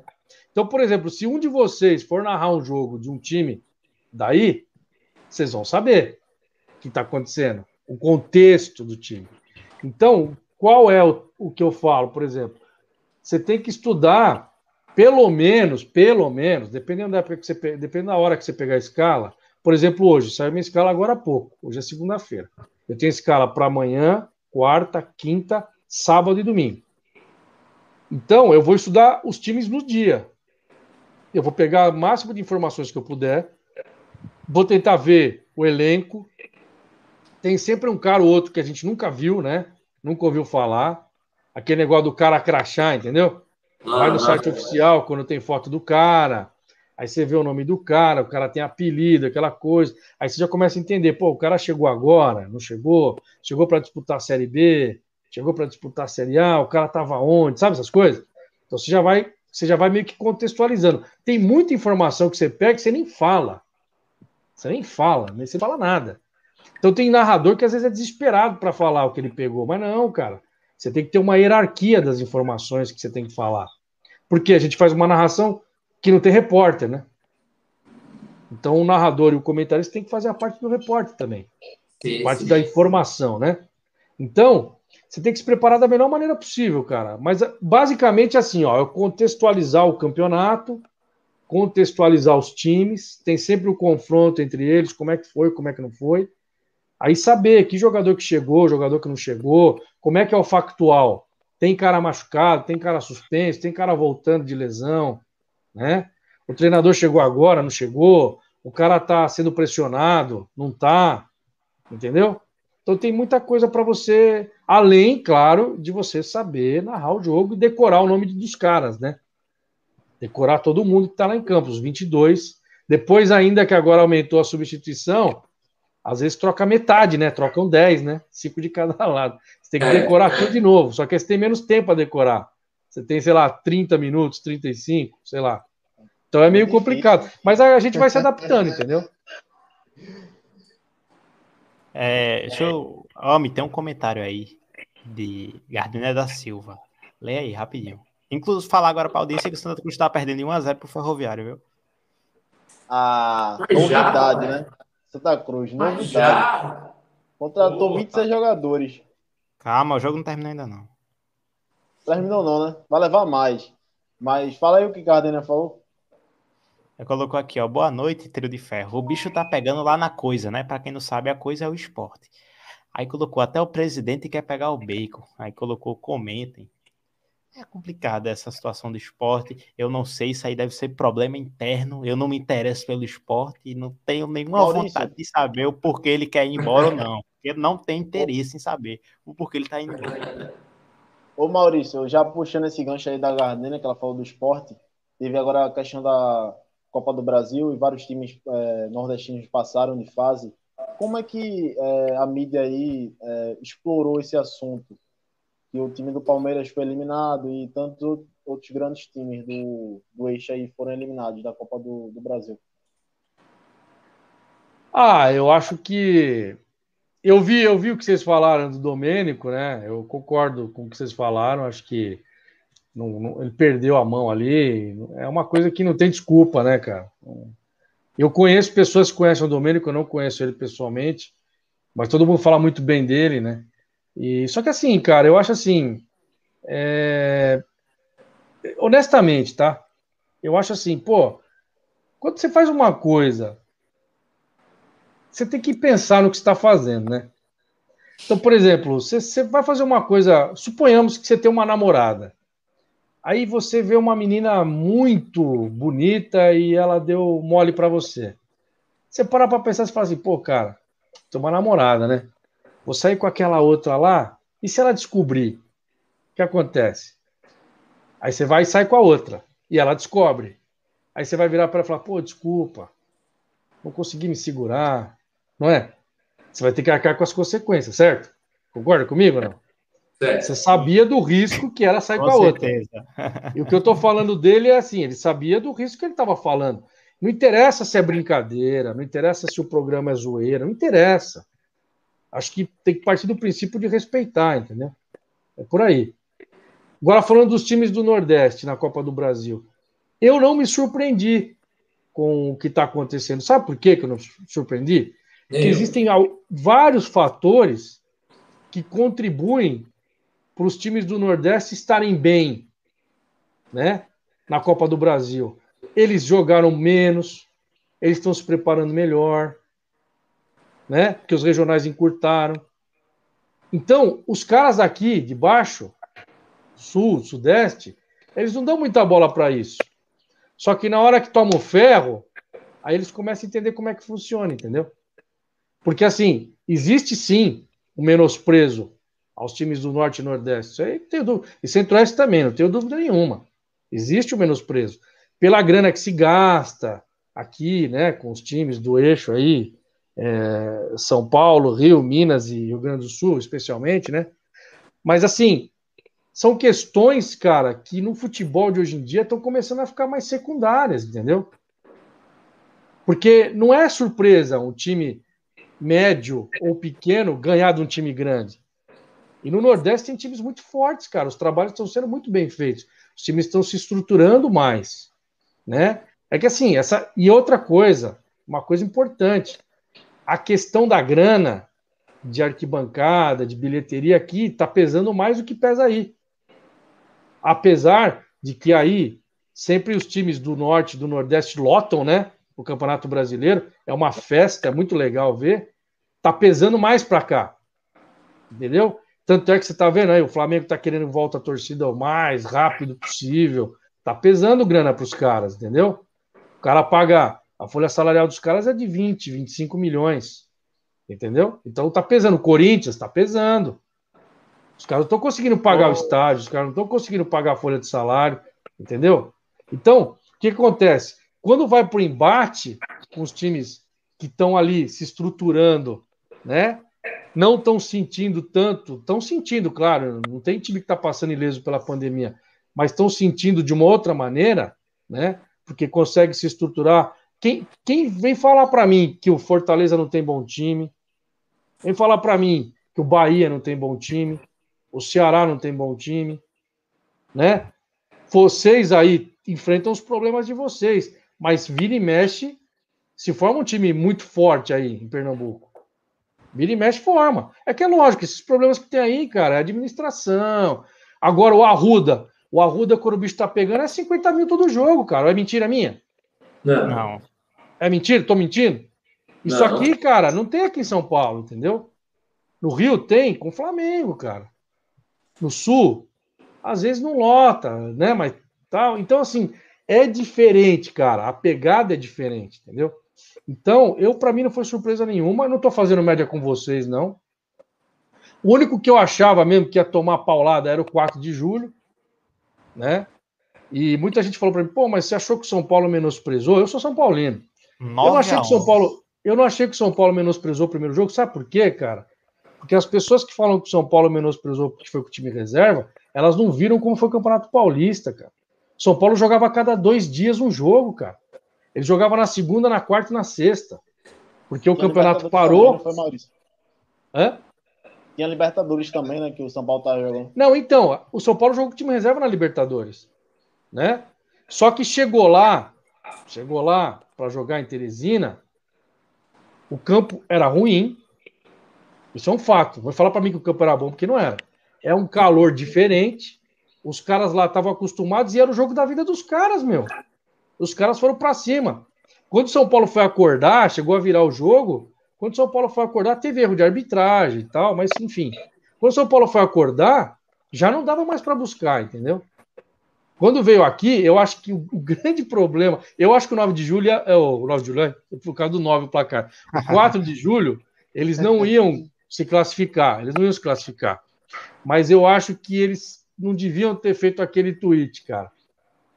Não o tweet depois que ganhou o jogo, o tweet quando o São Paulo perdeu pro Atlético Goianiense. Os caras ficaram mordidos, cara. Tanto é que no final do jogo o Pablo fala. Aí tem gente aqui na imprensa, né, aqui do eixo, Rio São Paulo, que ficou falando assim: "Ah, mas o São Paulo é muito grande para ficar ligando para isso, cara". Não é, cara. Não é. Sabe por que que não é? Porque o São Paulo tinha obrigação de ganhar dos caras. Entendeu? Valia muita grana. O São Paulo também tá enforcado. Só que aí, ah, mas foi um menino que escreveu, né? Cara, só que ele escreveu no Twitter oficial. Eu parto do seguinte princípio. Para mim, honestamente, o Corinthians tem um Twitter oficial aqui também que é uma palhaçada, cara. Tira o sarro de todo mundo, entendeu? Eu acho que Twitter oficial não pode fazer isso, na minha opinião. Eu não É. vejo o São Paulo fazer isso. Eu não vejo o Palmeiras fazer isso. O Santos às vezes faz também. Mas eu não vejo os outros times fazer. O Flamengo às vezes dá uma zoada. Eu acho que Twitter oficial é oficial, cara. É, é, é, é- é- O representa. time do Náutico faz aqui, o time do Náutico faz. Representa. Não, mas aí que tá. Aí, aguenta, aí depois aguenta, cara. Entendeu? Aguenta, É velho. eu acho. Eu acho que não tem que fazer, tá? Aí você vai falar assim, pô, mas isso é chato, isso é sem graça. Não, é, cara. Eu acho que eu. Meu, tá cheio de Twitter de torcedor, não tá? Tá cheio, cara. Não precisa o clube fazer isso, entendeu? Tem uns mil graus por aí também que podem fazer esse trabalho. Não tem, não tem. Então, não precisa Pois o é. Twitter oficial fazer isso, cara. Na minha opinião, né? Na minha opinião. Aí eu posso ser chato. Aí o cara. Aí, olha outra coisa que os caras fazem. Eles colocam a culpa no estagiário. Coitado do estagiário, né, cara? Coitado do estagiário. Sobra pro cara. Agora, não, mas a não culpa tem. é sempre dele. Não, então, mas não tem diretor de comunicação? Não É, tem o é. presidente? Não tem o vice-presidente? Os caras não estão vendo o Twitter do time? Os caras estão vendo, cara. Sabe? Aí, aí, por exemplo, aí quando chegou aqui, o 4 de julho tomou 9, os caras, pô, beleza. Não, cara, não tinha que ter feito essa brincadeira, velho. E ó, eu vou falar um negócio pra você. A hora que saiu o gol com 30 segundos, a casa ia cair, velho. A casa ia cair, cara. Os caras iam tirar o São Paulo aqui. Só que aí o que aconteceu? Passou 15 minutos, né? Eles perderam mais um gol. São Paulo meio que se acertou. A defesa, a defesa do 4 de julho era muito fraca, né? Do meio de campo para frente, eles eram. O time era bom. Aí começaram a tomar uns gols bobos ali. O São Paulo se ajustou. O São Paulo estava extremamente nervoso no jogo, cara. Se tivesse segurado, eles tinham tirado o São Paulo, cara. Porque você fala 9 a 1 né? Ah, como que ia tirar? Depois que passou 3, aí virou festa. Porque o São Paulo jogou tranquilo. Mas a hora que tomou o gol, meu amigo, o bicho pegou, cara. 30 segundos tomou um gol, cara. E incrivelmente Ô. que o Pablo tá jogando bem, né? O Pablo. Cara, o Pablo, ele jogou muito no Atlético Paranaense. Ele jogou muito no Atlético. Muito, cara. Eu era fã do Pablo no Atlético Paranaense. E ele não é mau jogador, cara. Só que tem um, na minha opinião, eu acho que ele tá jogando na posição errada. O Pablo nunca foi nove, cara. O Pablo é ponta de lança. O Pablo tem que jogar, não pela beirada, mas ele tem que jogar perto da área, como se ele fosse um meia, mais avançado, entendeu? Não é a posição que o Luciano tá jogando. Lá, para bater cabeça com o, ataque, com o zagueiro, ele não consegue segurar, ele não segura a bola, já reparou? Ele não faz parede. A parede do Pablo é de areia, é a parede dele. A parede cai toda hora. Ele não segura uma bola, cara. Só que ele fica dando cabeçada com o zagueiro, ele fica correndo que nem maluco. Quando a bola chega no pé dele, ele não consegue fazer nada, ele tá cansado. Então, ele é um jogador que, assim, eu acho que ele é mal aproveitado no São Paulo, tá? Não acho que ele é tão cabeça de bagre e também não acho que ele é craque, como acharam quando compraram ele. Pagaram muito caro, né? 27 milhões no Pablo é, é jogar um pouco de dinheiro fora, né? E o Flamengo queria ele também, né? Aí contratou o Gabigol no plano B. Então, só que o Gabigol tem outro detalhe. O Gabigol foi para Europa e não fez nada, né? Tem isso também, né? Aqui no Brasil ele deita, mas na Europa ele não pegou na bola, cara. Ele jogou na Inter, jogou no Benfica, né? Você vai falar que o Gabigol é ruim? Não vai falar que ele é ruim. Uma vez eu fui ver um jogo no Morumbi, São Paulo e Santos. O Dorival Júnior foi no Campeonato Paulista, acho que foi. O Dorival era técnico do. Ele era técnico de São Paulo? Eu não lembro. Acho que ele era técnico do Santos. O São Paulo, acho que era o. Será que era o Aguirre? Um negócio assim. Cara, o jogo inteiro só deu São Paulo. O cara deu uma bola para ele, esticou a bola para ele assim. Ele pegou a bola na ponta direita. Ele estava na linha da área. Ele pegou a bola na ponta direita. Ele cortou para o meio. Chutou cruzado. 1x0 pro Santos. Acabou o jogo. Puta golaço. Então, é um cara que é diferente, cara. Mascarado pra caramba. Provoca todo mundo. Enquanto tá ganhando, é fácil provocar, né? A hora que perder, ele vai ficar quieto. Mas ele tá aproveitando a fase dele, cara, entendeu? É um cara da, tá na seleção. Acho um bom jogador. Não acho espetáculo que todo mundo acha, mas acho um bom jogador. E o time do Flamengo tem jogadores acima da média mesmo. Todos os jogadores. Eu acho o Pedro melhor que ele. Eu acho o Pedro melhor que ele. Mas assim, vou falar para você que o Gabigol não é bom. Aí eu estaria mentindo. Ô Maurício, é, eu vou tocar em dois pontos aqui que a gente falou na conversa. O primeiro, eu sempre critico, critico a mídia. Independente, eu acho que é, assim, elogio logicamente quando ela acerta, mas eu acho que às vezes ela passa informação de um jeito que, sei lá, dá a entender que ela tem um viés. Um exemplo. É, a gente vê a informação do, do Fortaleza que ganhou de 5x1 do Internacional. Aí não fala, Fortaleza ganhou de 5x1 do Internacional. Aí diz, Internacional perde pro Fortaleza de 5x1. Então, né? É, eu acho que isso, a mídia, ela, depois você fala aí sobre a sua visão da mídia aí no futebol esportivo e outro, a questão do campo e do clima influencia muito. A gente aqui da capital, quando vai pegar o time do Salgueiro no interior, é muito difícil de ganhar dele lá dentro, porque o gramado é mais duro, o clima é muito mais quente, então muda. É, mesmo a gente estando assim, vamos dizer assim. Mas vocês assistiram o jogo? O jogo lá? Não. Vocês do- assistiram o jogo não? Tem um São número Paulo. 10, eu não vou me lembrar agora, o número 10 do, do 4 de julho. Toda hora que o São Paulo saia jogando pelo chão, eu percebi isso. É que a gente está acostumado, né? Você narra, então você começa a prestar atenção, né? O que acontecia? O cara de São Paulo vinha pegar a bola de costas, né? De frente para quem tocava. O zagueiro, o goleiro saia com o zagueiro, né? O cara vinha pegar a bola de costas, porque veio um cara marcando o cara. O que acontecia?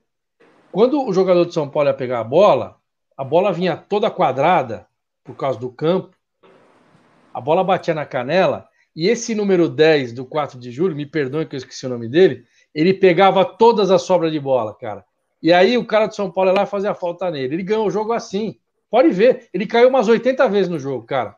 Toda vez a bola sobrava no pé dele, ele ficava esperando o cara do São Paulo dar aquela repicada, a bola pega na canela e voltava no pé dele, cara. Ele ficava parado esperando assim, ó. e ele pegava a bola e já saía rápido. Aí o cara vinha e fazia a falta. Ele ganhou o jogo assim. Por quê? Tá acostumado com o campo. Ele já sabe o que vai acontecer com outro jogador. Até o posicionamento dele, cara, de receber, de, de pegar o rebote, entre aspas, né? Que é um, é um, é uma, é uma, um domínio errado, porque se o cara domina certo,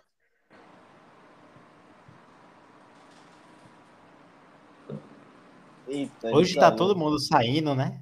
Tá todo mundo saindo. Eu saí, tá- Getúlio a saiu, Almir. tá expulsando. Ó, aproveitando aqui o Bruno Escaciota, eu vou roubar teu comentário aqui, Almir. Ele colocou: o que vocês acharam da reunião do Milton Bivar?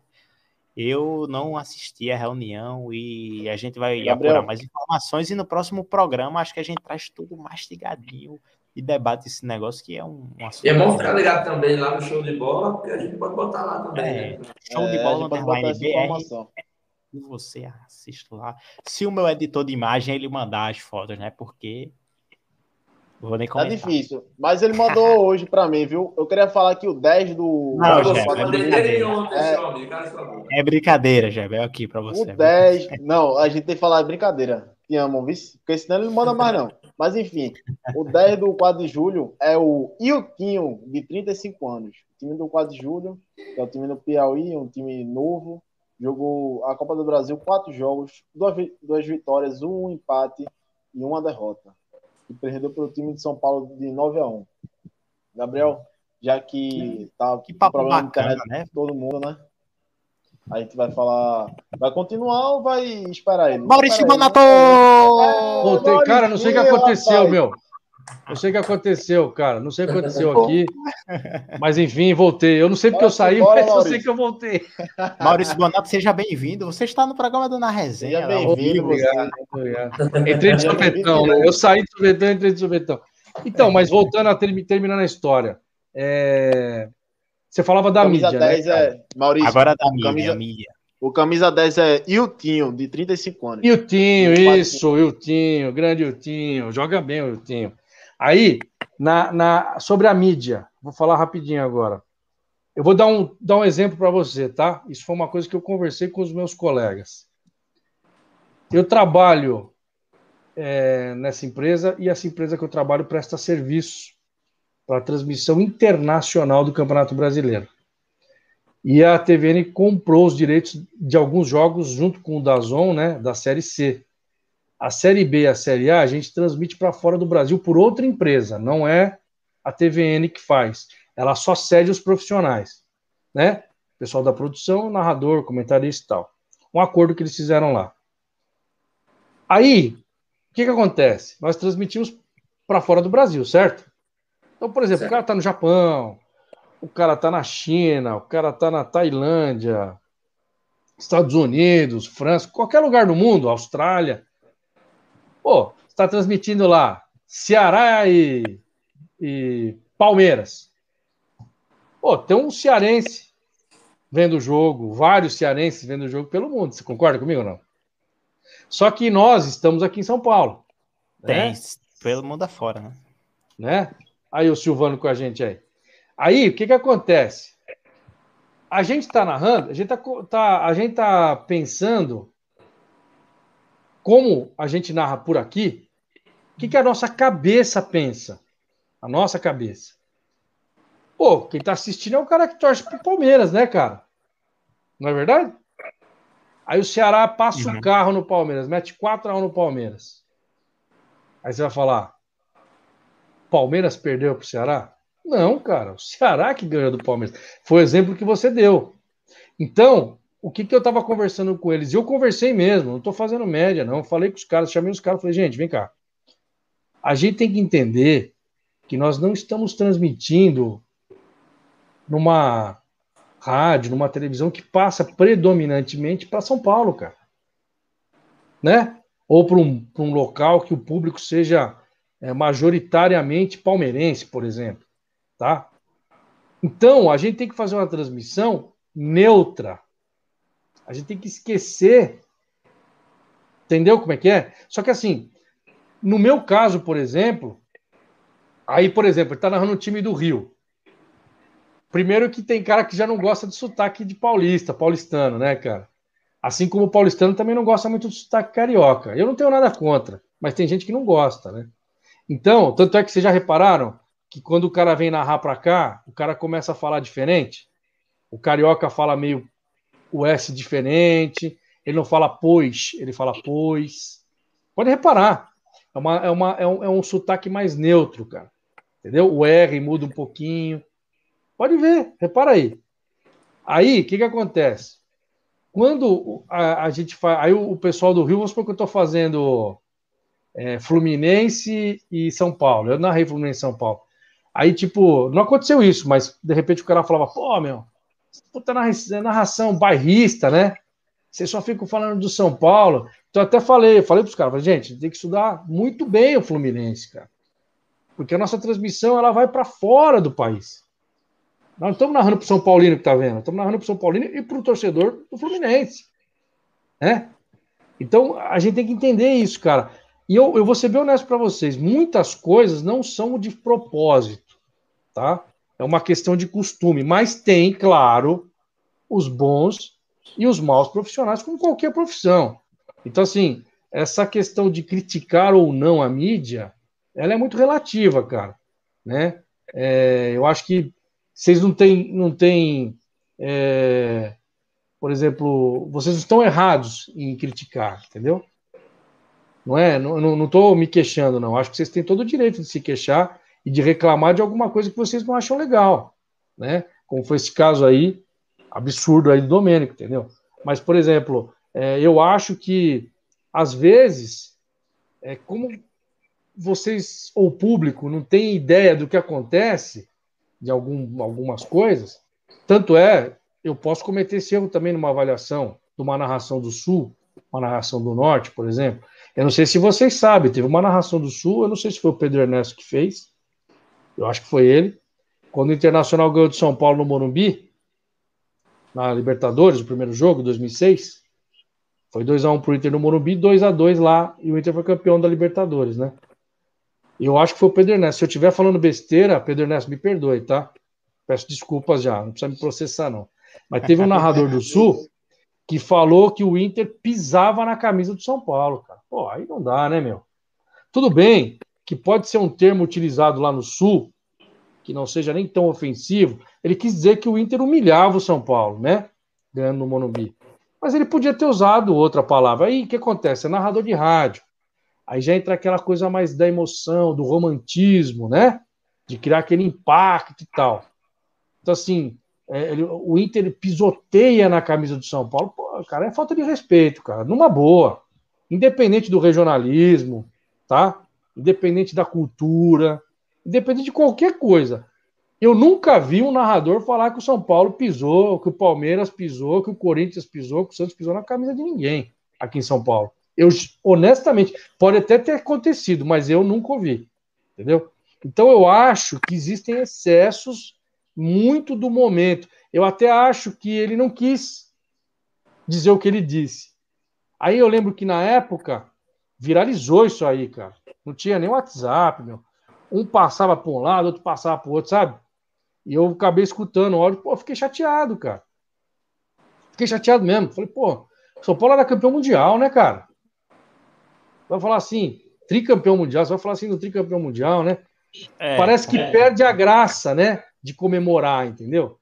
Perde a graça. Isso é coisa de torcedor. Tudo bem que ele tá narrando pro Sul, né? Ele tá narrando para São Paulo. Ele tá narrando pro pessoal do Inter. Tudo bem, cara. Né? O cara vai ouvir, vai, pô, o Pedro Ernesto arrebentou tal. Mas aí, você entra pro lado institucional, fala, pô, cara. Né? Tem gente que vai achar que eu sou chato. Mas eu acho assim, não precisa disso, entendeu? É, eu concordo. Ô Maurício, levando agora para um lado diferenciado, que a nossa audiência gosta de histórias, né? Gosta ah, é verdade, tem história. Ouvir na resenha, comendo uma pipoquinha e ouvindo a nossa bela voz. Tem alguma história aí do mundo afora? Uma história inusitada? Uma história que foi diferenciada? Que não será esquecida nas mentes do Maurício Bonato? Pô, tem várias, cara. A mais polêmica. Tem várias. Polêmica. A mais polêmica, viu? Pô, eu não tô lembrando da mais polêmica. Me dá. A mais engraçada. A mais engraçada, então. Vamos fazer rir. Fazer rir? Peraí. Ó, é... eu vou contar uma. Quando eu estava começando a carreira, tava fui trabalhar aqui em São Bernardo. Eu tô em São Bernardo. Para quem de repente tá aqui em São Bernardo e, e tá acompanhando, quem já passou por aqui vai saber do que eu tô falando. Tem um estádio aqui que chama-se Baeta Neves. É um estádio que é tradicional, tal. E São Bernardo tem dois, né? Tem o Baeta Neves e tem o, o 3 de maio. 3 de maio é, é outro estádio que tem aqui. E é o estádio aqui, aquele estádio, esse daqui que eu tô falando, é que o São Bernardo joga. E o Baeta Neves é um estádio que os times das outras mais, séries mais baixas aqui jogam. E o Baeta Neves, os caras colocaram grama sintética. Um dia eu fui fazer um jogo lá, campeonato de várzea, né? Na hora que eu entrei no estádio, eu ia fazer comentários, né? Eu não, eu não comentei muito, mas esse dia eu tinha que comentar porque não tinha comentarista. Tinha um narrador e eu ia narrar o segundo jogo, o cara ia narrar o primeiro. Falou, ó, come... os caras, ah, você comenta o primeiro aí e tal. E eu tava aprendendo, eu tava começando. Isso aí foi em 99, 1999 mais ou menos. E tava tendo um jogo, cara, e a gente lá, né, fazendo a transmissão tal. Era uma rádio comunitária, inclusive. Não pegava muito longe, né? Pegava mais por ali na região. Montaram os transmissores tal, tudo ali, né? Cara, eu sei que começa o jogo. Eu olhei, eu vi dois guardas civis, né? Esse GCM, Guarda Civil Metropolitano, eu vi dois na entrada, cara. E o estádio lotado, lotado, lotado, cara. Era um time de vermelho e preto e um time de amarelo. A torcida do time de amarelo estava embaixo das cabines de TV e rádio. As cabines tinham vidro vazado. Do outro lado estava a torcida maior, que era uma arquibancada maior do time de vermelho, né? E o jogo comendo solto, não sei o que, não sei o que lá. De repente, cara, saiu o gol do time de amarelo. E o cara lá, oh, oh, oh, e o narrador tava de terno, gravata, pastinha, sabe? Pô, tava alinhado, cara. E aí, beleza, daqui a pouco eu tô lá comentando, né, cara? a torcida do time vermelho começa a vir pro lado da torcida que tava embaixo da gente. Os caras começam a vir, mas assim, não era dois caras, era um bloco de, de gente vindo. Vai imaginando a cena. Tipo, 10 horas da manhã, domingo. Aí os caras vindo, vindo, vindo, vindo, passa do lado dos policiais, obviamente, né? Dois caras vão fazer o quê? Não vão fazer nada, né? Deixa os caras passar. Cara, a hora que chegou perto, apareceu o revólver para tudo quanto é lado. E começaram a atirar. Revólver? Era a gente entrando na, na cabine, bicho. Do, tudo quanto é lugar, aparecia gente com medo. E o narrador catou e, ó, foi embora, largou a transmissão. Meu Saiu Deus. correndo, cara. O cara saiu no também. Não, o cara saiu no mó pau, no mó pique. Eu parado lá. E o cara que tava no, no som, o sonoplasta, era meu amigo. O cara começou a dar risada. O cara não parava de rir. Eu falei, cara, você tá rindo, velho? Vamos embora, bicho. O cara, não, eu vou ficar aí, não pode. A transmissão não pode acabar. Eu falei, que isso, você tá louco? O cara, narra, narra você aí, cara. Eu falei, bicho, eu nem tô com a ficha dos jogadores direito, cara. Ficou com outro cara. E o cara, meu, ele saiu correndo, catou a malinha dele, velho. Ele falou assim, Maurício, eu vou embora, cara. Mas Tchau. também errado ele não tá, né? Hã? Errado ele não tá, né? Cara, começou a entrar gente, juro por Deus, cara. Ó, eu tenho uma filha de 9 anos, juro pela minha filha, cara. Porque assim, a cabine tem um vidro, o vidro é assim, sabe? Você tá aqui narrando, o vidro é assim, e é vazado do lado. Só que assim, o espaço é pequeno, cara. Eu não passo. Os caras começaram a passar, bicho. De desespero. Desespero, o cara vira, né? O cara vira homem borracha, né? O cara se transforma. Meu, entrava gente de um lado, do outro, e a gente não sabia o que fazer, cara. Aí tal, o pau quebrou, não sei o quê. Você acha que os dois guardinhas iam fazer alguma coisa? Não ia. Aí eu catei, a, Imagina, eu catei o microfone, né? Comecei a Imagina narrar o jogo, cara. imagina o Só sonoplasta botar o som no ratinho. Hã? Imagina o sonoplasta colocar o som no ratinho. Cara, foi sensacional. Meu, e eu, eu terminei o jogo dando risada, cara. Eu não conseguia mais narrar o jogo, velho. E eu tenho várias, tem uma outra de televisão, essa daí também é legal. Eu Não, tava mas rapidinho, um jogo- rapidinho, rapidinho. O melhor é o cara, às 10 da manhã, um sol de dar em doido, o cara de terno alinhado, normal, Tava. narrando. Quando vê começa a torcida vir, o cara sai correndo, bicho. Ele tava terno. com terno bege, camisa branca e gravata amarela, lembro direitinho. Ó, isso aí faz o quê? Eu não me 99 aguento, faz tempo, hein, cara? Faz 22 anos já, meu. Eu lembro direitinho, cara, porque foi tão engraçado. E teve um dia que eu tava fazendo um jogo com o Fábio Piperno, essa história aí, o Mauro Betti, meu, ele repetia no programa dele isso aí lá no Band Esporte, direto. Mauro Tô fazendo, jogo, tô fazendo um jogo com o Piperno, né, cara? Campeonato Sul-Americano, Sub-20. Vocês conhecem um jogador lá do. Eu não sei se ele tá no Nacional agora. É o Pulenta. Já ouviram falar desse cara? O zagueiro, número 4 do Nacional, da seleção Não. O cara é bom de bola, já, é canhoto. Já ouvi. São Paulo tentou pegar ele uma época aí e tal. É batedor de pênalti. O cara é, é bom jogador. Ele jogava no Uruguai, né? Era, eu acho que era Uruguai e Colômbia que a gente tava fazendo.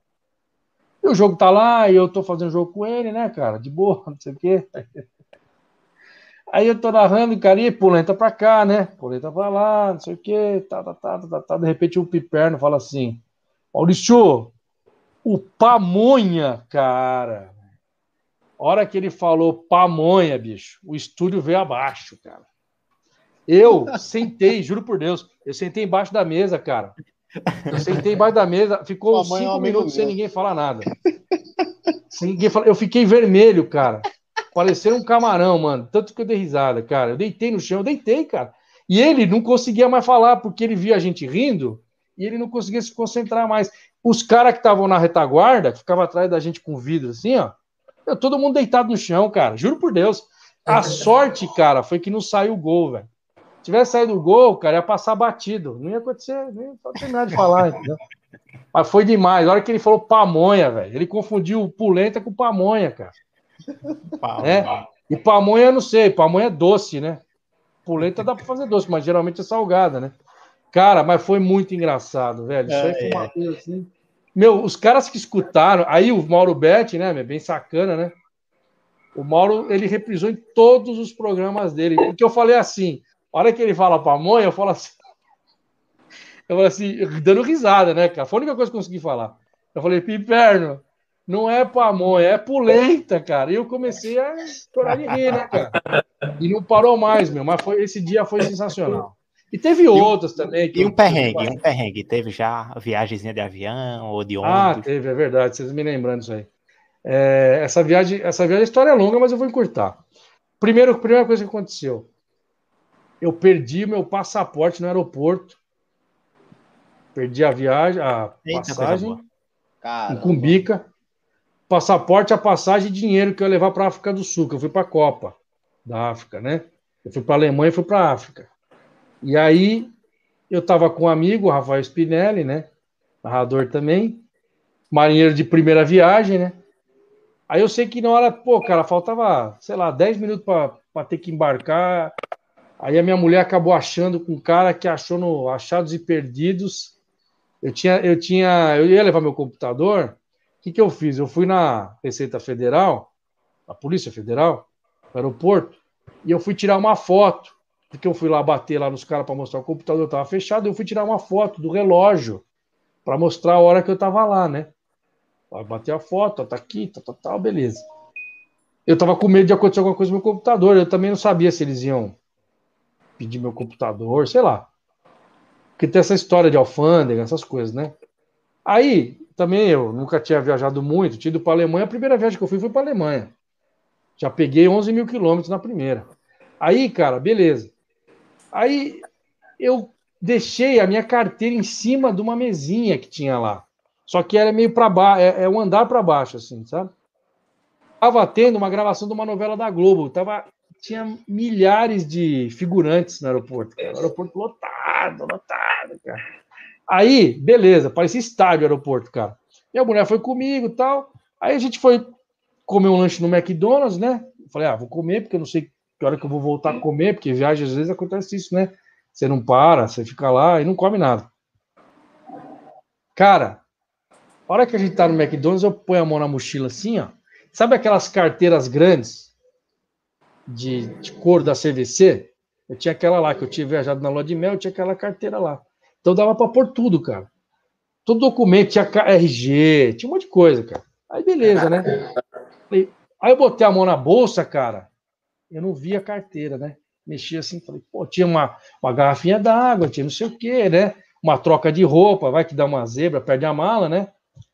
Aí eu falei, caramba, bicho, perdi. Falei pra ela assim. Aí tava o Spinelli, tava esse cara que é o sonoplasta do dia que o, o narrador saiu correndo, e a esposa do Spinelli, né? Esse cara é o Alex Ricardo, ele tem uma web rádio aqui. ABC é muito legal. Aí eu tava, eu tava lá, falei, olhei pra minha mulher falei, Ana, cadê minha carteira? Ela falou, não sei, cara, não mexi na sua carteira. Eu falei, tá de brincadeira. Você não mexeu? Eu falei, não.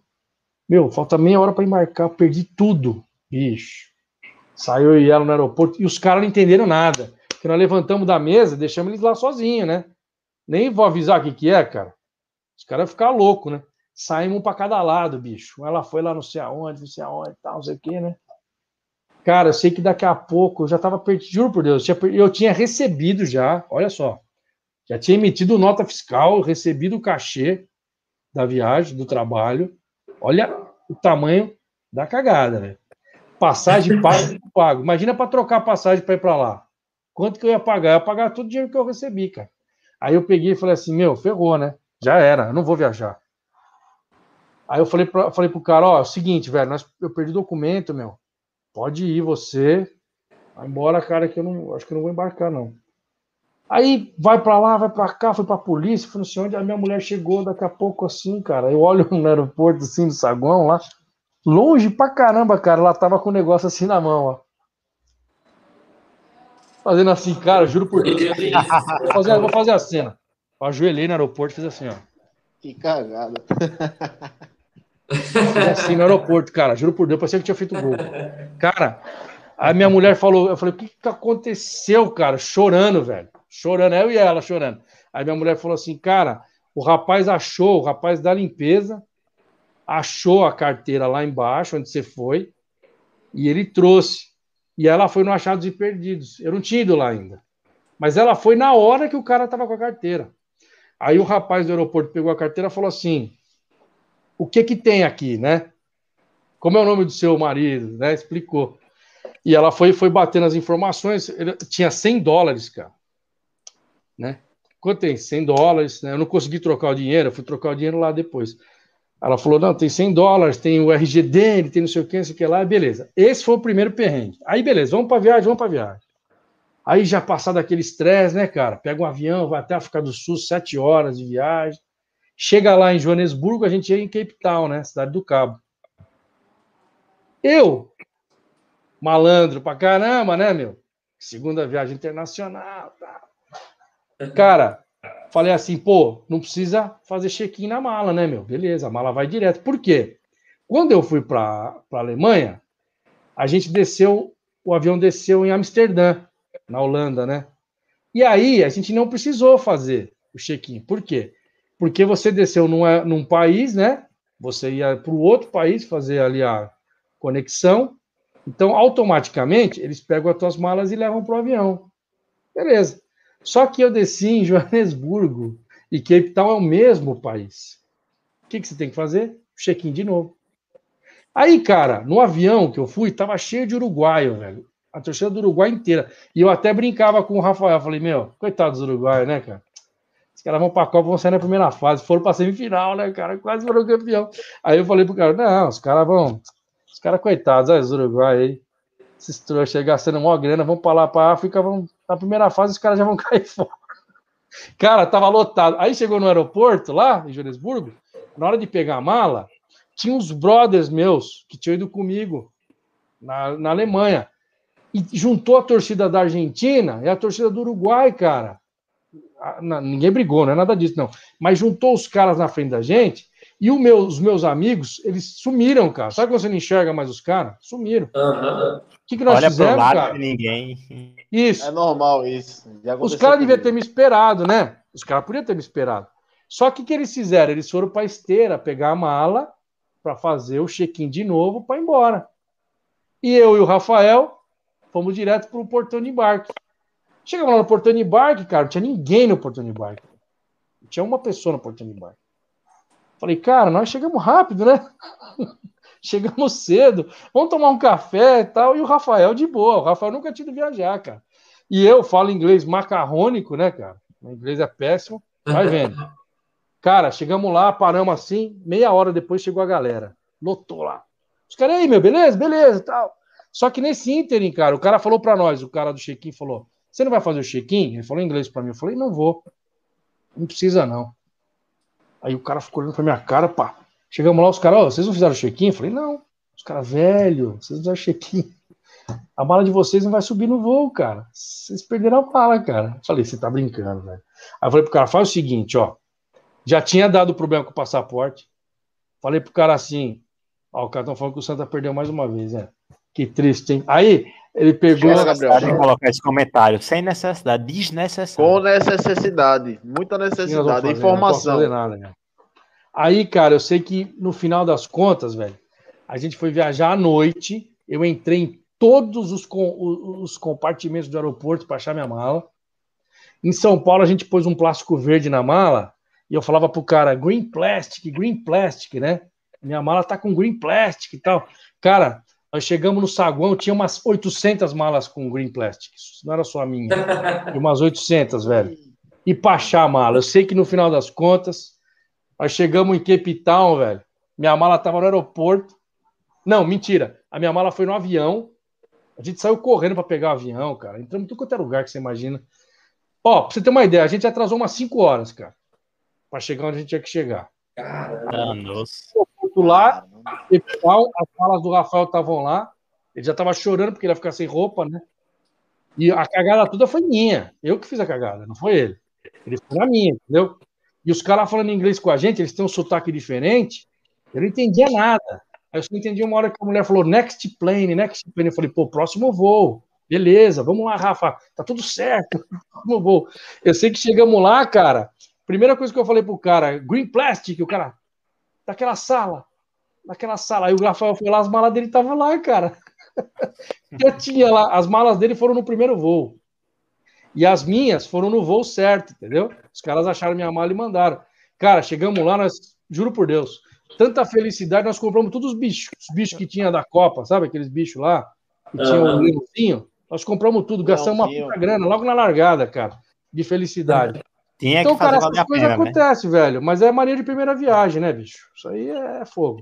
Tá perrengue, viu? Ah, Boa noite, aqui é o Edivaldo Júnior que chegou por aqui. Boa noite. Maurício Bonato, eu queria perguntar é, aqui sobre o TVN Esporte que você participa, que é o narrador esportivo.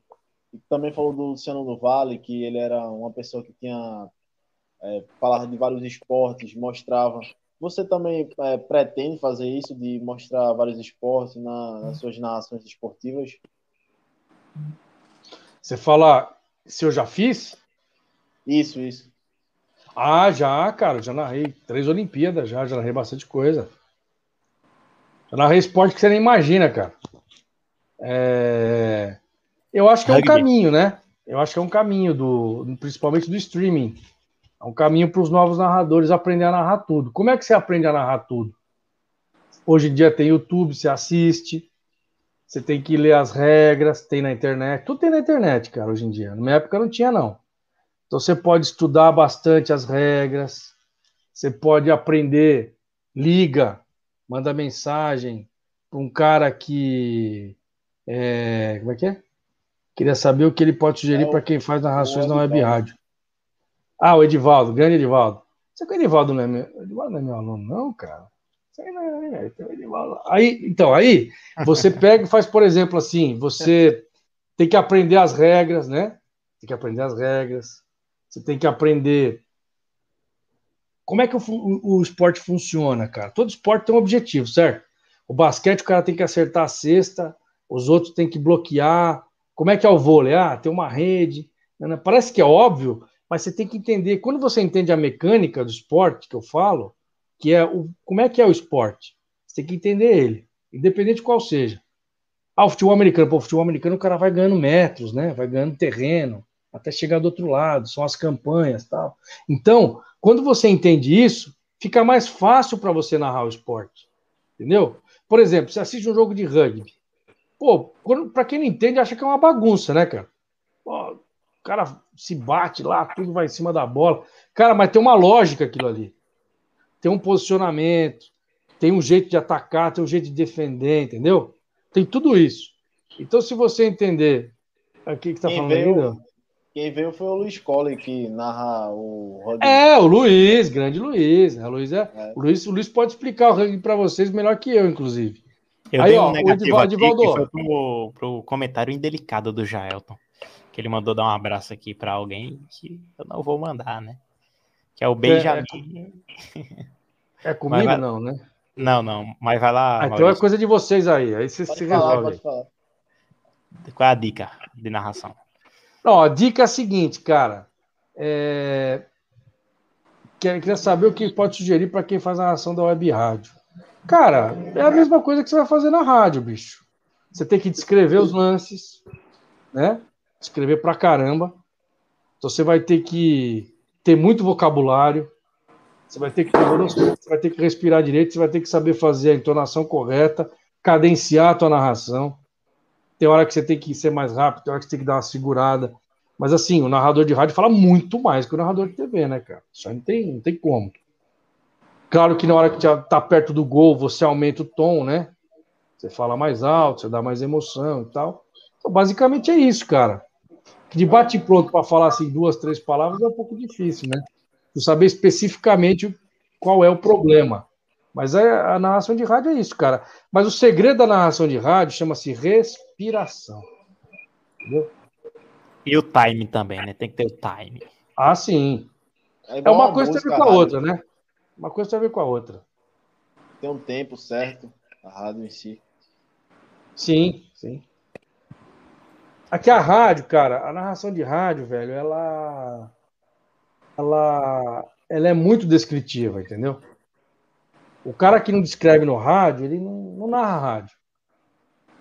Eu migrei para a TV por questões que nem eu sei direito, né? E eu recebi um conselho de para TV e tal, comecei a me interessar. Eu não gostava de TV. E depois eu me especializei. A televisão parece que é mais fácil, porque você se desgasta menos, é verdade. Mas a televisão é muito mais traiçoeira, cara. Porque às vezes o cara não tá assistindo o jogo no rádio, você fala um negócio que não tem nada a ver, ninguém vai ficar sabendo. Mas na televisão, você brigar com a imagem, todo mundo vai ver que você tá brigando com a imagem, entendeu? Então você tem que saber usar os replays a teu favor. Existem detalhes, ângulos que você pode ver uma coisa que não é verdadeira. Tem ilusão também de ótica, né? Ô, diretor, bota esse último comentário aí, por favor, pro Maurício responder. Que diz aqui: o conjunto de rádio da rádio, reportagem, comentarista de plantão e a aí, plástica são diretor. importantes. Aí, ó. Claro que são. É o Edivaldo falando. Claro, opa, claro que é. É uma equipe, né, cara? E no rádio conta muito essa questão da plástica aí, né? Que é o sonoplasta que faz. Tem uma linha editorial que se segue nessa plástica, né? As transmissões elas têm o mesmo padrão. A hora que entra o comercial, a hora que entra o giro de placar, hora que entra um testemunhal, sei lá, né? As piadinhas que nem vocês estavam fazendo aí, as brincadeirinhas o cara ia colocando risadinha, não sei o quê, né? E aí é assim que funciona, cara. Mas é, é, o rádio é uma. é- a transmissão do rádio era uma transmissão mais mágica, se eu posso dizer assim, né? Ela. É mais ela leva o poética, cara. né? Imaginária. Isso, imagi- é imaginação, né, cara? Descritiva, não é isso? Por isso você tem que descrever bem, entendeu? Você tem que. Por exemplo, ó, vou dar um exemplo bobo que eu dou para meus alunos lá. O cara vira a bola de um lado para o outro, o cara mata no peito e põe a bola no chão. No rádio, você vai falar virada de bola, bateu no peito, escorregou, né? botou no chão, na grama, não sei o que, não é isso?